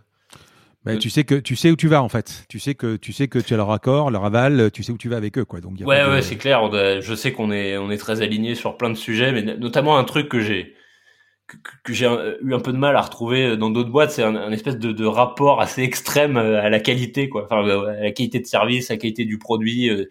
En fait, d'être capable de donner aux clients des, des, des, interfaces euh, qui tournent comme des horloges, quoi, qui n'ont pas besoin de service client, qui soient vraiment fiables. Et ce rapport très pointilleux, on va dire, que que j'ai eu du mal à retrouver ailleurs, c'est super plaisant de retrouver ça, quoi. C'est une culture. Ils sont basés où? Le, le, siège est à Paris, mais euh, à Paris. Ouais. Hmm. Euh, ouais, en fait, cette culture est, j'allais dire, c'est un peu éloigné de, de, de, des clichés des startups parisiennes. Euh, je pense que nous, on est sur un rythme un peu plus lent, quoi, où on va vraiment, euh, on va plus réfléchir vraiment long terme avant de, avant d'agir. Enfin là, on parle de créer une banque. voilà, le, pour la première fois, personne n'a fait ça depuis 50 ans et de créer un truc vraiment qui est là pour durer. Et ouais, donc il y a pas mal de, points communs avec Capitaine Train en fait. Euh, euh, mais même au niveau du marché, en fait, si tu regardes les, c'est assez flagrant. Dans les deux cas, on était sur un, très très gros marché avec d'énormes barrières à l'entrée euh, que très peu d'acteurs ont réussi à franchir. Donc dans un cas, c'était de, de, de, devenir une agence de voyage, de, de, se battre pour obtenir les accès techniques à l'API SNCF, aux transporteurs, etc ce que personne d'autre n'avait fait. Et, et, du coup, euh, là, dans le cas présent de MemoBank, c'était bah, d'obtenir cette, cet agrément euh, d'établissement de crédit. Mais c'est quelque chose que j'ai retrouvé, euh, et je le dis d'ailleurs, parce que quand je fais les intros des, des, des Lydia ou des, ou des Conto ou des Alan, ou des Péfit d'ailleurs, c'est toujours pareil. C'est-à-dire, euh, alors non, encore que peut-être que Lydia c'est encore autre chose, mais euh, effectivement, tu te dis, euh, Alan, une mutuelle, ça fait 30 ans que ça n'a pas, ça pas évolué. PayFit, euh, ils ont, personne n'a besoin de lui. Euh, on fait tous nos bulletins de paie, qu'ils soient justes ou pas justes. Euh, il y a, y a, des pain points, évidemment. Mais le, il arrive, alors je sais pas si tu connais un peu l'histoire de Firmin, mais il a jamais été payé, le gars. Enfin, il a eu un bulletin de paie, il comprenait rien. Voilà. Et, et Conto, euh, c'est pareil, c'est qu'à un moment, avec leur boîte euh, de, de, cigarettes électroniques, ils ont tellement d'emmerdes avec leur banque qu'ils ont créé le truc quoi. Non mais c'est ça, je veux dire sur la banque euh, enfin je pense que tu connais bien ça aussi, enfin tous les gens qui ont monté une boîte un jour euh, en fait c'est quand même assez rare de trouver des gens qui sont contents de leur banque euh, habituée. Moi j'ai quand même eu un déclic le jour où j'ai compris que l'expérience qu'on avait dans les banques en B2C, donc de banques traditionnelles, hein, je sais pas. Hmm. euh, en fait, l'expérience qu'on a en B2C, qui est quand même pas géniale à côté, je sais pas, d'un N26, Revolut, etc. En fait, c'est limite le haut de gamme par rapport à ce que tu as en B2B, quoi, où euh, tu dois te connecter sur ton compte avec ta calculatrice. euh, si, si tu veux euh, télécharger un relevé de compte qui a plus de trois mois, bah on te dit ah bah c'est pas possible. Le conseiller qui change tous les trois, Ah enfin tu vois ce genre d'aberration, quoi. Alors, je vais, je vais te donner plusieurs, plusieurs trucs parce que je connais bien le sujet, parce que d'abord, je l'ai bossé. Alexandre Pro, dans, dans, dans, le- dans, l'épisode, il parle de quand tu vas t'adresser à une banque pour demander un crédit, il, de, il parle de tableur Excel, et c'est encore ça. C'est-à-dire que les Ouais, mecs, ils ont encore des tableurs Excel pour calculer la rentabilité euh, de, de, de la boîte. Ils rentrent les trucs. Alors voilà. Ensuite, j'en parle avec Olivier Goua aussi d'October. Euh, ensuite, enfin, ce qui est quand même incroyable, c'est, tu vois, moi, par exemple, euh, j'ai un peu gueulé parce que je crois que j'ai payé 5 ou 6 000 euros de frais dans- pour l'année dans ma banque, alors que j'ai jamais découvert, etc. Uniquement ce qu'ils appellent les commissions de mouvement.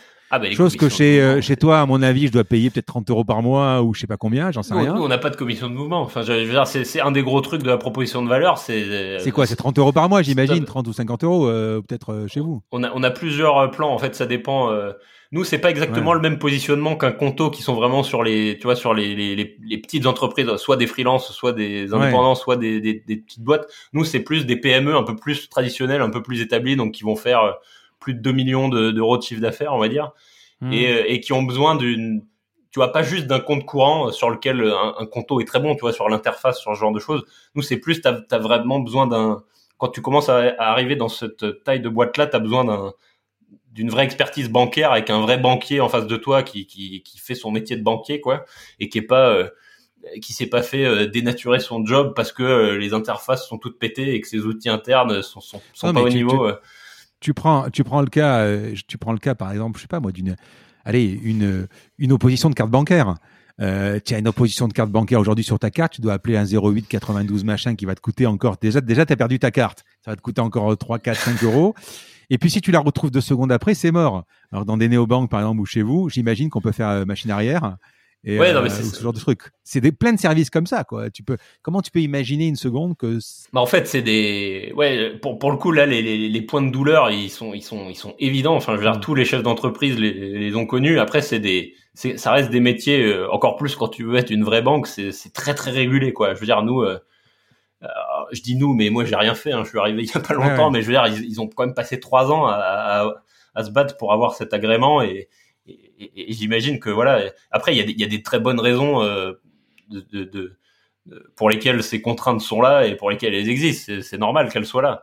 Mais du coup, ouais, ça crée. euh, Enfin, quand tu vois ça, après, tu comprends pourquoi. euh, Et puis en fait, ouais, les, banques traditionnelles sont dans une situation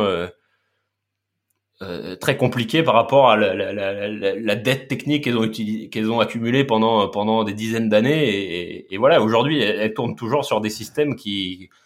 On, on parle de ça, quoi. C'est des infras qui sont vraiment très vieilles, quoi. Et, et ça, ça, ça, ça, se répercute sur l'expérience client, en fait.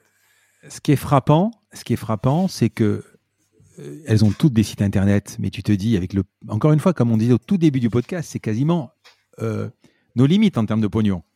Elles doivent y arriver, mais elles n'ont elles ont pas l'agilité, le truc de la startup. Donc, les, en fait, elles créent des sites internet et des interfaces et des applications de téléphone qui sont déjà moyennes. Quand tu vois une boîte comme Alan, tu as Allianz, Generali, qui ont aussi des, applications, des systèmes, des trucs comme ça, mais ça n'a rien à voir. Ça n'a rien à voir. Et en fait, tu te dis, mais pourquoi la startup y arrive et que la banque, qui a aucun souci d'argent pour pouvoir recruter et monter un produit, n'y arrive pas. C'est ça qui est drôle.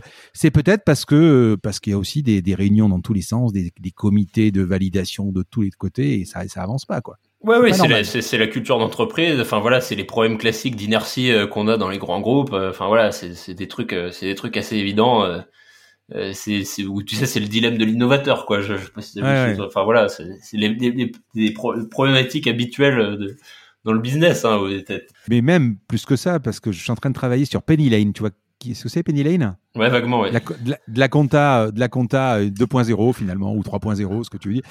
Et, et là, en face, tu as quand même des, des boîtes qui sont ultra tech. Hein. Je veux dire, les EBP, les Sage et tout ce que tu veux, qui sont quand même nés dans le logiciel de compta en ligne. Tu vois Mm, mm. et même à, à leur niveau, une petite boîte de quelques euh, dizaines de personnes et va leur tirer la bourre en leur disant votre produit, euh, il est plus. En fait, je crois que c'est même plus un problème de, de possibilité, c'est un problème d'expérience utilisateur.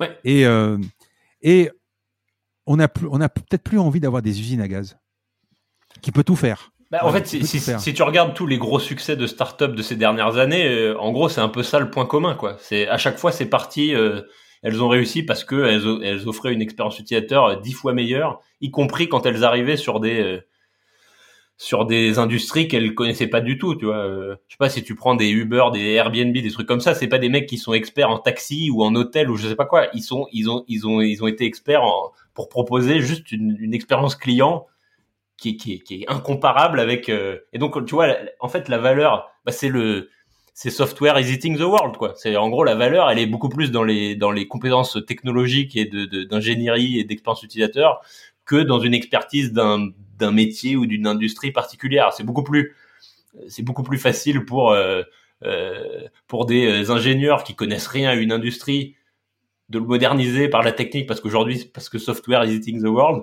que l'inverse pour un, des, boîtes très établies qui ont une grosse expertise dans leur euh, dans leur secteur et plein d'argent en plus bah en fait s'ils n'ont pas les compétences technologiques d'aujourd'hui euh, ils vont se faire bouffer quoi c'est bizarre parce que tu vois on, je, je, je, reviens euh, créer un, salarié sur un logiciel de compta, c'est compliqué. Sur Payfit, c'est deux minutes. Hein. Franchement, moi je l'ai vu comment c'était. Euh, la convention collective, les vacances, le nombre d'heures, etc. Ça, va très vite.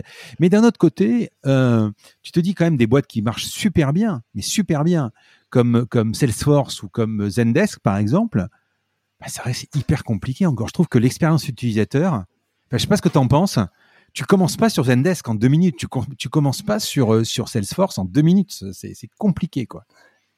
Bah, il y, a une espèce de corrélation souvent entre le, la, la, taille de la boîte. Enfin, voilà, plus tu deviens une grosse boîte et plus tu prends les, les mauvais côtés de la grosse entreprise. Et souvent, ça finit par se ressentir sur l'expérience utilisateur ou voilà, où, où les grosses boîtes vont être plus pilotées par des trucs un peu plus froids, un peu plus financiers. Euh, et qui sont parfois à, à, l'opposé de, de, des questions un peu de bon sens d'expérience utilisateur. Quoi.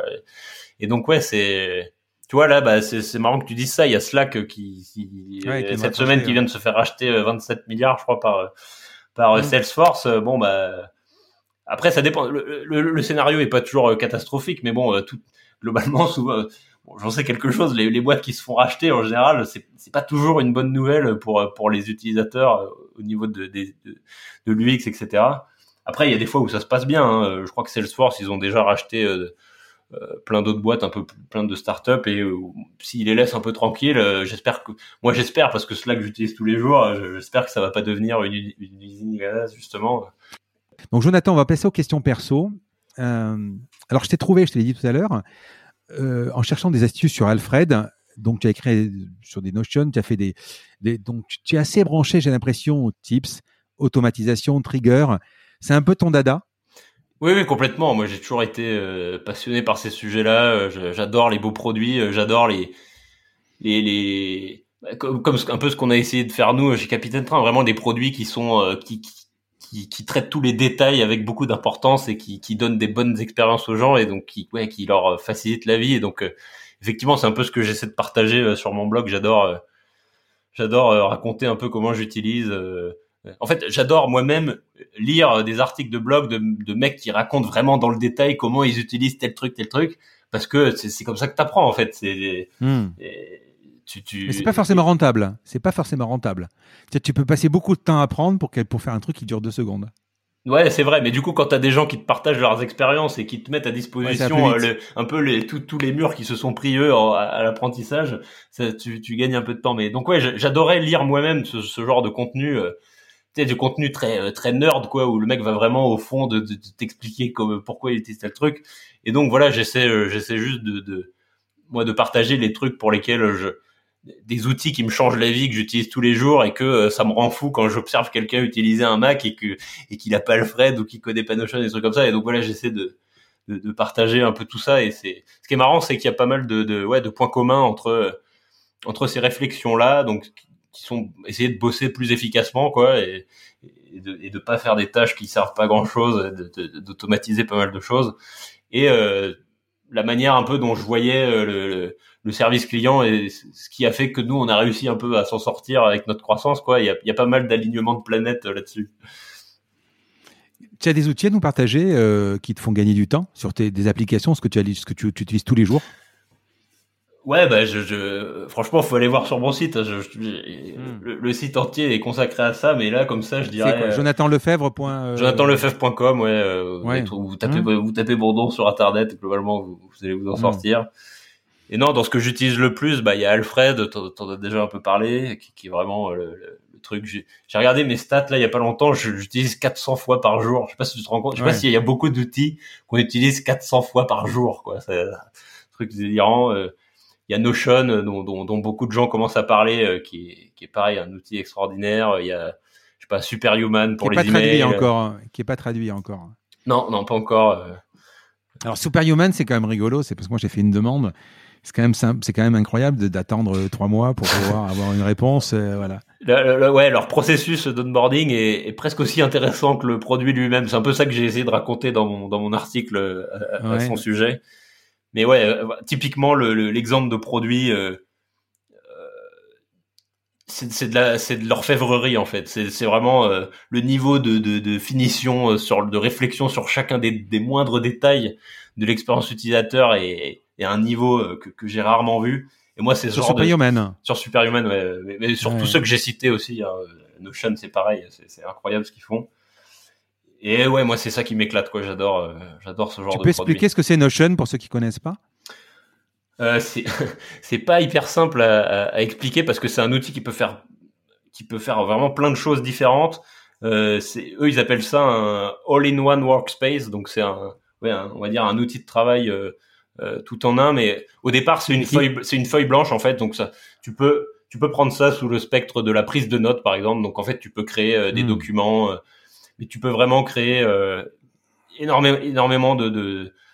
Bon, essentiellement, moi, je, je m'en sers pour euh, pour euh, pour organiser mes connaissances personnelles, enfin pour prendre des notes, mais ça peut te remplacer tout un tas de, de Evernote, par exemple. Voilà, voilà, il y a beaucoup de gens qui vont qui vont le comprendre sous ce prisme-là euh, en remplacement d'Evernote, mais ça peut faire euh, ça peut faire vraiment beaucoup plus que ça. Si ça intéresse les gens, je pareil, j'ai un article très long là-dessus, mais qui, je pense, fait bien le tour du, bah, ça, serait bien que tu me, tu me, les envoies, je les mettrai dans les notes de l'épisode. C'est pas traduit encore, par contre, c'est encore en anglais, hein, pour ceux qui. Encore en anglais, Notion, ouais. D'accord. Euh, et sur ton téléphone, c'est quoi l'application que tu regardes tous les jours? Tout le temps, pas tous les jours. Alors déjà, moi, je suis un peu desktop first. Euh, D'accord. D'ailleurs, j'ai même fait un article là-dessus qui explique pourquoi. En fait, il y a pas mal de, de, de, de processus sur lesquels les, j'adore les smartphones, il n'y a pas de problème, mais, euh, hmm. mais disons que quand je veux vraiment être, quand je veux vraiment produire, euh, le, le, téléphone est plutôt bon en, sur les, les, sujets de consultation, on va dire, où, où j'ai pas besoin de produire quelque chose. Donc là, évidemment, on l'a toujours sur soi, donc c'est. Mais sinon, moi, je suis, je suis très, euh, j'utilise beaucoup plus mon Mac euh, que mon téléphone, quoi. Inbox Zero. Ouais, bah évidemment, ça c'est. Euh pense le jour, le jour où j'ai découvert la conférence de euh, comment il s'appelle déjà Merlin, Merlin Mann, je crois, euh, sur sur l'inbox zéro, euh, c'était il y, a plus de dix ans déjà, euh, et que j'ai commencé à mettre ça en pratique. C'est, bah ouais, pour moi c'était un point de non-retour quoi. Je, j'imagine pas, j'imagine pas gérer mes journées sans sans avoir ce fonctionnement là quoi. Ça, ça fonctionne pas. Alors, je, voudrais juste qu'on fasse le, un, zoom sur ça deux, deux, deux secondes, c'est important parce que c'est c'est une façon de travailler. Euh, L'inbox zéro, donc pour ceux qui connaissent pas, c'est-à-dire que tu termines le soir, tu vas te coucher, normalement, tu n'as pas de, de, de, de, mail dans ta boîte aux lettres. Normalement, c'est ça. Euh, et d'ailleurs, d'ailleurs, tu le fais parce que euh, moi, quand je t'écris, tu me réponds assez tard le soir, mais tu me réponds dans la journée. c'est à peu près ça. Euh, Qu'est-ce qui se passe Donc, les newsletters, elles sont dégagées ou, ou pas lues ou, ou supprimées directement. Euh, tu, tu, euh, qu'est-ce qui se passe si par exemple tu dois, euh, tu peux pas traiter un mail dans la journée? Tu fais comment tu fais pour faire ton inbox zéro? Tu le supprimes et tu te rends comment ça marche? Bah, je sais pas si, tu sais que tu dois. T'as, as, la fonctionnalité de, de snooze, ce qu'on appelle. Ou ouais. Moi, je suis sur Spark. Hmm. Ouais. Ouais. Donc qui, qui, le fait aussi, ouais. Euh, donc ça, c'est vrai que c'est un des trucs assez importants quand tu fonctionnes en inbox zéro ou ouais. Euh, dès lors que tu es dans une phase où tu dépiles tes emails, en fait, tu vas choisir euh, si tu dois traiter le truc maintenant. L'idée principale pour moi de l'inbox zéro, c'est de c'est de traiter euh, les, tous les éléments de son email et de prendre une décision dessus, mais tout de suite. C'est-à-dire, euh, je décide, ok, ça, je, je réponds. Est-ce que je réponds tout de suite? Ça me prend moins de deux minutes. Ok, je le fais tout de suite. Là, j'ai pas envie de réfléchir à ça maintenant. Du coup, je le je, je le reporte à plus tard. Mais mais j'ai traité le truc, quoi. Et, et, l'idée, c'est de se débarrasser d'une espèce de charge mentale insupportable où on a, on a en arrière-plan des trucs qui s'empilent. Euh, et, euh, et, enfin, je sais pas, je sais pas si tu as ce sentiment aussi, mais c'est toujours une sensation incroyable d'avoir sa boîte de réception vide. On a l'impression que voilà, qu'on est à jour, que, que tout se passe bien. Mais Tu, si tu as envie de passer à une inbox zéro, il faut quasiment archiver tous tes messages et repartir à zéro. Parce que tu as toujours le truc d'hier, d'avant-hier, de la semaine dernière. Euh, voilà. Ta plus grande fierté euh, je, je suis pas quelqu'un de très fier globalement. Je suis plutôt du genre à douter hmm. tout le temps, mais bah, ouais, évidemment, ce qu'on a réussi à faire avec Capitaine Train, j'en suis, euh, j'en suis très fier. Quoi. en fait, il y avait hmm. forcément une une partie de moi qui avait presque du mal à y croire. Quoi. si c'était vraiment possible de faire euh, tout l'inverse de ce que je voyais des services clients à l'époque et de prendre à, à ce point euh, ce contre-pied et que quelque part l'histoire nous a un peu donné raison, même si on a eu beaucoup de chance, je pense. Je pense que c'est probablement ça ma plus grande fierté. Ouais. Et quand tu as appuyé sur le bouton pour envoyer à Duno ton bouquin, c'est une drôle de fierté quand même. À ce moment-là, ce passage-là, euh, t'étais assez content? Je sais pas, euh, je sais pas, pas plus. Bah c'est plus moi, c'est plus ouais l'expérience Capitaine Train dans son ensemble quoi. Après le, le bouquin, le bouquin, ça m'a permis vraiment de, de, tourner la page. Ça c'était très bien pour ça parce que j'ai l'expérience était tellement marquante pour moi que c'était un peu dur de s'en séparer quoi. Hmm. Donc l'écriture aide beaucoup pour ça. Qu'est-ce que tu as raté? Euh, qu'est-ce que j'ai raté? En fait, j'ai pas une énorme euh, aversion au risque. Je pense, j'essaie souvent de bien réfléchir toutes mes décisions pour euh, un peu minimiser mes déceptions. Et du coup, j'ai mhm. pas, tu vois, j'ai pas un énorme échec cuisant évident qui me vienne en tête là comme ça. mais donc en fait, je pense que c'est presque ça l'échec, c'est que j'ai probablement plein d'opportunités que j'ai ratées parce que dont j'ai mais dont j'ai pas vraiment conscience ou mais où je suis sans doute passé à côté parce que j'étais passé sur deux mois ou j'ai pas peut-être pas osé assez sortir de ma zone de confort. Je pense qu'il y en a plein tu vois. Mais l'avantage c'est que j'en ai probablement moins conscience ce qui reste sans doute plus facile à vivre que si j'avais essayé des trucs sans trop réfléchir et que je m'étais pris des murs en pleine tête quoi. Qu'est-ce qui t'énerve? Euh, pas grand chose. Enfin, je suis assez détendu hein, globalement. J'essaie toujours de, de, relativiser sur ce qui m'arrive et ce que je peux trouver énervant sur le moment. Euh, souvent avec le recul, on se rend compte que c'est pas forcément très grave en fait. Euh, après, euh, bon, mon péché mignon, moi, c'est quand même les promesses non tenues. Quoi, j'ai un peu de mal avec ça. Je pense que les gens font, font globalement trop de mm. promesses parce qu'à court terme, ça fait toujours bien, tu vois. Mais, mais quand on les tient pas, c'est ça qui va détruire les, les, les, relations de confiance sur le long terme, quoi. donc je pense surtout, surtout en amitié ou même dans le travail, il y a des gens qui vont te dire quelque chose à, la seconde où, ils le disent, ah, tu sais que ça va pas être tenu. Tu sais que ça va pas être tenu, quoi. Ouais, ouais, je m'en occupe. Ouais, pas de problème. Envoie-moi ça, je m'en occupe. Non, mais c'est ça. Moi, je trouve ça beaucoup plus tenable de promettre moins de choses et vraiment de, par contre, de réussir à, de se tenir à tout ce qu'on dit, quoi. Y compris les trucs tout bêtes du genre, euh, ok, je fais ça dans la journée, quoi. C'est des trucs importants pour moi, mais bon, c'est personnel. Hein. Ton talent principal, euh, alors j'en ai pas beaucoup, hein, mais euh, je... si je devais trouver quelque chose, je dirais que j'ai une, une sorte d'attention euh, quasi maladive quoi aux détails quoi. Et, et, pour beaucoup de gens, je pense que j'ai l'air d'un type complètement cinglé, mais en fait pour construire de bonnes expériences clients, il se trouve que c'est relativement utile parce que ça se joue vraiment euh, sur des détails. Donc c'est probablement ça. bah, sur certains trucs, franchement, c'est pas loin quoi. Mais ouais, c'est probablement ça mon seul talent. Je pense ce côté un peu obsessionnel qui peut être très utile dans certaines dans certaines situations. Tu as hésité sur le nom le nom du bouquin? Parce que tu parles d'obsessionnel, ça fait deux trois fois que tu en parles sur l'obsession du service client. Ouais, non, je, je, pense que c'est pas. Euh, non, non, c'est, je pense c'est c'est assez euh, c'est assez bien choisi quoi. Il y a, un côté euh, tu vois presque clinique euh, qui, qui, est presque alarmant là-dedans. Là, là aussi, là aussi, je sais pas si je vais pas parce que moi j'hésite sur le nom, le titre du épisode mais je pense que je vais laisser tout, tout simplement l'obsession du service client, quoi, euh, parce que ça, ça veut dire ce que ça veut dire. Alors, si je mets l'obsédé du service client, c'est pas joli comme nom obsédé, quoi. Voilà. Euh, non, après, j'ai quand même un truc qui me vient à la mesure qu'on. Je pense que j'ai une espèce de, de d'honnêteté radicale euh, surtout envers moi-même quoi par exemple j'ai aucun problème à dire que je sais pas à dire que à reconnaître mes erreurs à dire quand je me trompe quand je suis nul etc et tu vois, j'ai j'ai pas une énorme confiance en moi, donc j'ai sans doute assez peu d'ego. Par exemple, j'adore quand on me prouve que j'ai tort. Je sais que ça paraît bizarre, mais hmm. et, et, ça, ça pareil, c'est hyper utile quand tu construis des expériences utilisateurs de d'avoir un ego quasi inexistant parce que bah, on arrive beaucoup mieux à, se mettre à la place des gens quand on a ce type de caractère, quoi. Bien sûr. Décision la plus dure qui t'a changé ta vie? Euh, ouais, je, crois que j'ai pas eu à prendre des décisions très difficiles dans ma vie. À mon avis, j'ai cette chance-là. Enfin, je, j'ai, tu vois, j'ai, j'ai pas eu, euh, j'ai jamais manqué de rien. J'ai eu une enfance plutôt facile. Euh, j'ai pas, euh, voilà, je suis en bonne santé. Enfin, tu vois, tout va bien quoi. Donc j'ai pas eu de. Sinon, je peux dire un truc, mais ça va pareil, ça va revenir à Capitaine Train, mais c'était pas vraiment une décision dure pour moi. Mais c'est vrai qu'à l'époque, je pense que pour pas mal de gens, ça ressemblait à une décision complètement euh, incompréhensible pour moi de, de, enfin pour pour je sais pas par exemple des, des collègues de promo ou des, des, des ou de, ma famille des collègues d'école de, commerce par exemple euh, euh, d'aller faire du service client dans une boîte que personne connaît enfin les gens ont désir attends tu vas aller faire du service client c'est ça hein, t'es sûr tu, tu, veux qu'on en parle? Ouais dans une startup que personne ne connaît et qui s'attaque à un géant euh, du e-commerce euh, européen. C'est vraiment ça que tu veux faire.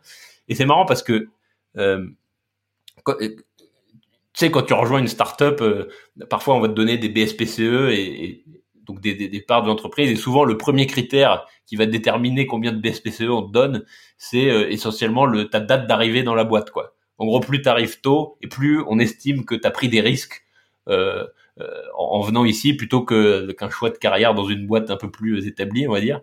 Et donc moi, ma, décision de rejoindre Capitaine Train à l'époque, pour la plupart du gens, je pense effectivement ça pouvait peut-être paraître un peu risqué, mais pour moi ça l'était pas du tout en fait parce que à, l'époque dans mon référentiel, je pouvais pas imaginer mieux que ça quoi. Je pense j'étais euh, j'avais une vision du monde du travail qui était pas du tout qui était pas du tout celle-là, qui était comme beaucoup de gens, je pense un peu vécu comme un truc un peu contraignant quoi, un peu chiant et, euh, ouais, la, vision que j'avais du monde du travail à ce moment-là était tellement pas excitante que euh, travailler pour Capitaine Train à côté de ça, pour moi, c'était une aubaine, quoi. C'est certainement pas un risque et certainement pas une décision difficile. Quel est le bouquin sur ta table de chevet? Euh, Là, en ce moment, je suis en train de lire le, ce qui s'apparente au bouquin de référence sur le sur les introvertis justement, qui s'appelle Quiet par par Suzanne Kane. Apparemment, c'est un peu le le, truc de référence. Donc, euh, étant euh, étant introverti euh, hardcore, c'est je le trouve je le trouve génial, mais j'ai pas encore fini. Donc voilà, c'est ça que je suis en train de lire. Mais ça fait deux trois fois que tu me parles d'introversion. Tu es, c'est un, c'est un, c'est une qualité pour toi ou c'est un défaut que tu veux surmonter? Ça dépend. quand tu fais des conférences, quand tu fais des conférences, tu, à un moment il faut que tu le surmontes quoi. Ben, en fait c'est ça, c'est déjà, moi, j'ai longtemps cru que j'étais, euh, je sais pas, complètement inadapté à la société. Enfin, j'avais pas de recul sur le truc et euh, au fur et à mesure, j'ai commencé à me rendre compte que non, non, je suis pas si bizarre que ça. Il y a plein d'autres gens qui sont pareils. C'est juste une question de. de T'es solitaire? Ouais, ouais, globalement, je, suis très solitaire. Ah D'accord. Euh, film ou série? Ou les deux euh, Ouais, un peu des deux. Bah, c'est vrai que les séries ont complètement cannibalisé ma, ma consommation de films. hein. je, aussi, je, je, pense que beaucoup de gens ont ce problème. Je regarde beaucoup moins qu'avant. Quand j'étais étudiant, je, regardais vraiment beaucoup de séries parce que j'avais j'avais plus de temps libre. Mais toujours euh, toujours un peu de temps en temps. Après, dans les trucs qui m'ont marqué. Euh, euh, dans des genres très différents. Breaking Bad, je pense que j'ai adoré. Ah ouais, C'est ma série préférée. Ouais, pareil. Bah, comme tout le monde, je pense, j'ai pas grand chose à reprocher à, à cette série. Et, la, après, la puissance, surtout. La, ouais, puissance du gars. Ça, une, espèce de cohérence magnifique. Hmm. Et, et dans, dans, un genre très différent, The Office, qui, euh, je sais pas si t'as vu, moi, ça m'a fait mourir de rire. C'est vraiment une des séries les plus drôles que j'ai pu voir. genre très différent, mais ouais, c'est un peu les deux séries que j'avais envie de citer. qui pourrait être le prochain invité de mon podcast que tu pourrais me présenter Ça, c'est la question pratique pour toi, pour avoir de nouveaux ah ben invités. Ben oui, bah, exactement. Moi, j'ai pas, moi, j'ai pas un très gros réseau, tu vois. Mais donc, dans les gens qui m'inspirent, évidemment, bah, y a, on en a déjà parlé, mais il y a Jean-Daniel Guyot, donc qui, qui, qui est cofondateur et de Capitaine Train et de mes moments, qui, qui a accompli des choses bien plus impressionnantes que moi. Donc, ça permettrait peut-être de, de relever un peu le niveau, ou en tout cas de revenir dans tes standards habituels de niveau de qualité de ton podcast ce que les gens savent pas, c'est que tu m'as invité dans ton podcast et moi je lui ai dit mais ça va pas ou quoi? Moi je j'ai rien à faire dans ton podcast. Ben, T'as vu les gens qui arrivent dessus? Enfin, j'ai l'impression, et je suis sûr que ça sera le cas, on a fait un super épisode. Eh ben, on verra ce que les gens disent. Mais ça me fait plaisir. Les hein. Alors, je vais te poser la dernière question du podcast. Le podcast s'appelle La combinaison, mais tu le sais parce que tu es auditeur. parce que je cherche à comprendre la combinaison d'éléments qui a amené la personne que j'ai en face de moi là où elle est. Donc, je te pose la question quelle est la combinaison pour devenir Jonathan Lefebvre? Donc, du travail, du talent, des opportunités saisies, de la chance, de la résilience, de la persévérance, de la curiosité ou un autre ingrédient auquel j'aurais pas pensé, le tout. Bah, ouais, comme tu as dit, moi je suis un, auditeur assidu de, ton podcast et à chaque fois sur cette question, je me dis, euh, euh, à la fois la réponse est vraiment pas simple, mais à la fois la réponse est un peu dans la question parce que évidemment c'est un, peu un mélange de tous ces trucs-là. Euh, j'ai eu énormément de chance, enfin j'ai jamais eu de gros problèmes de santé, j'ai pas eu de problèmes familiaux, j'ai une famille plutôt saine, une enfance tranquille, enfin jamais manqué de rien, enfin j'ai eu accès à l'éducation, enfin et professionnellement en plus je suis tombé sur au bon endroit au bon moment dans une boîte incroyable qui correspondait exactement à ma façon de, voir les choses. Donc pour moi c'est un alignement de planètes improbable. Donc globalement j'ai juste eu de la chance, hein, on va pas se mentir. Mais disons que si je voulais quand même peut-être souligner un, je sais pas, un ingrédient comme tu dis ou un truc en particulier, dans mon dans mon cas, je dirais que c'est c'est de un peu de m'être écouté et d'avoir un peu fait confiance à ma singularité, tu vois, ce, côté euh, très introverti et tout. En fait, moi, j'ai longtemps cru que j'avais euh, à l'intuition alors une, une, personnalité trop bizarre, tu vois. Je pensais que j'étais j'étais complètement inadapté à la société. Euh, et finalement, en fait, c'est un peu ces mêmes traits de personnalité un peu bizarres aux yeux de beaucoup de personnes qui m'ont amené moi à trouver bah, l'environnement de travail qui me convient et à faire des trucs que j'aurais jamais pensé faire, à rencontrer des personnes incroyables, etc. Donc donc ouais, je dirais que c'est euh, c'est un peu d'avoir su rester moi-même alors qu'il y avait quand même beaucoup de signaux de la société qui me disaient euh, non mais là faut faire quelque chose, t'es vraiment trop bizarre, etc. On arrive à la fin du podcast. Écoute, Jonathan, je te remercie. J'espère que tu as passé un bon moment parce que moi j'ai passé un super moment. Ah ben super moment aussi. Merci beaucoup pour euh, l'invitation. Voilà. C'est un honneur de, de, passer avec des après des invités comme tu as. Donc merci beaucoup. Mais écoute, c'est un honneur de te recevoir. À bientôt. À bientôt. Je vous remercie d'avoir écouté cet épisode. Comme promis, voici le code de réduction pour commander sur papeo.fr. C'est la combinaison, tout en majuscule. Je vous offre 10% de remise sur votre première commande. Parlez de ce podcast à vos amis ou à vos collègues de bureau. Partagez-le le plus possible. Abonnez-vous en cliquant sur le petit bouton S'abonner dans votre application mobile ou sur euh, votre ordinateur.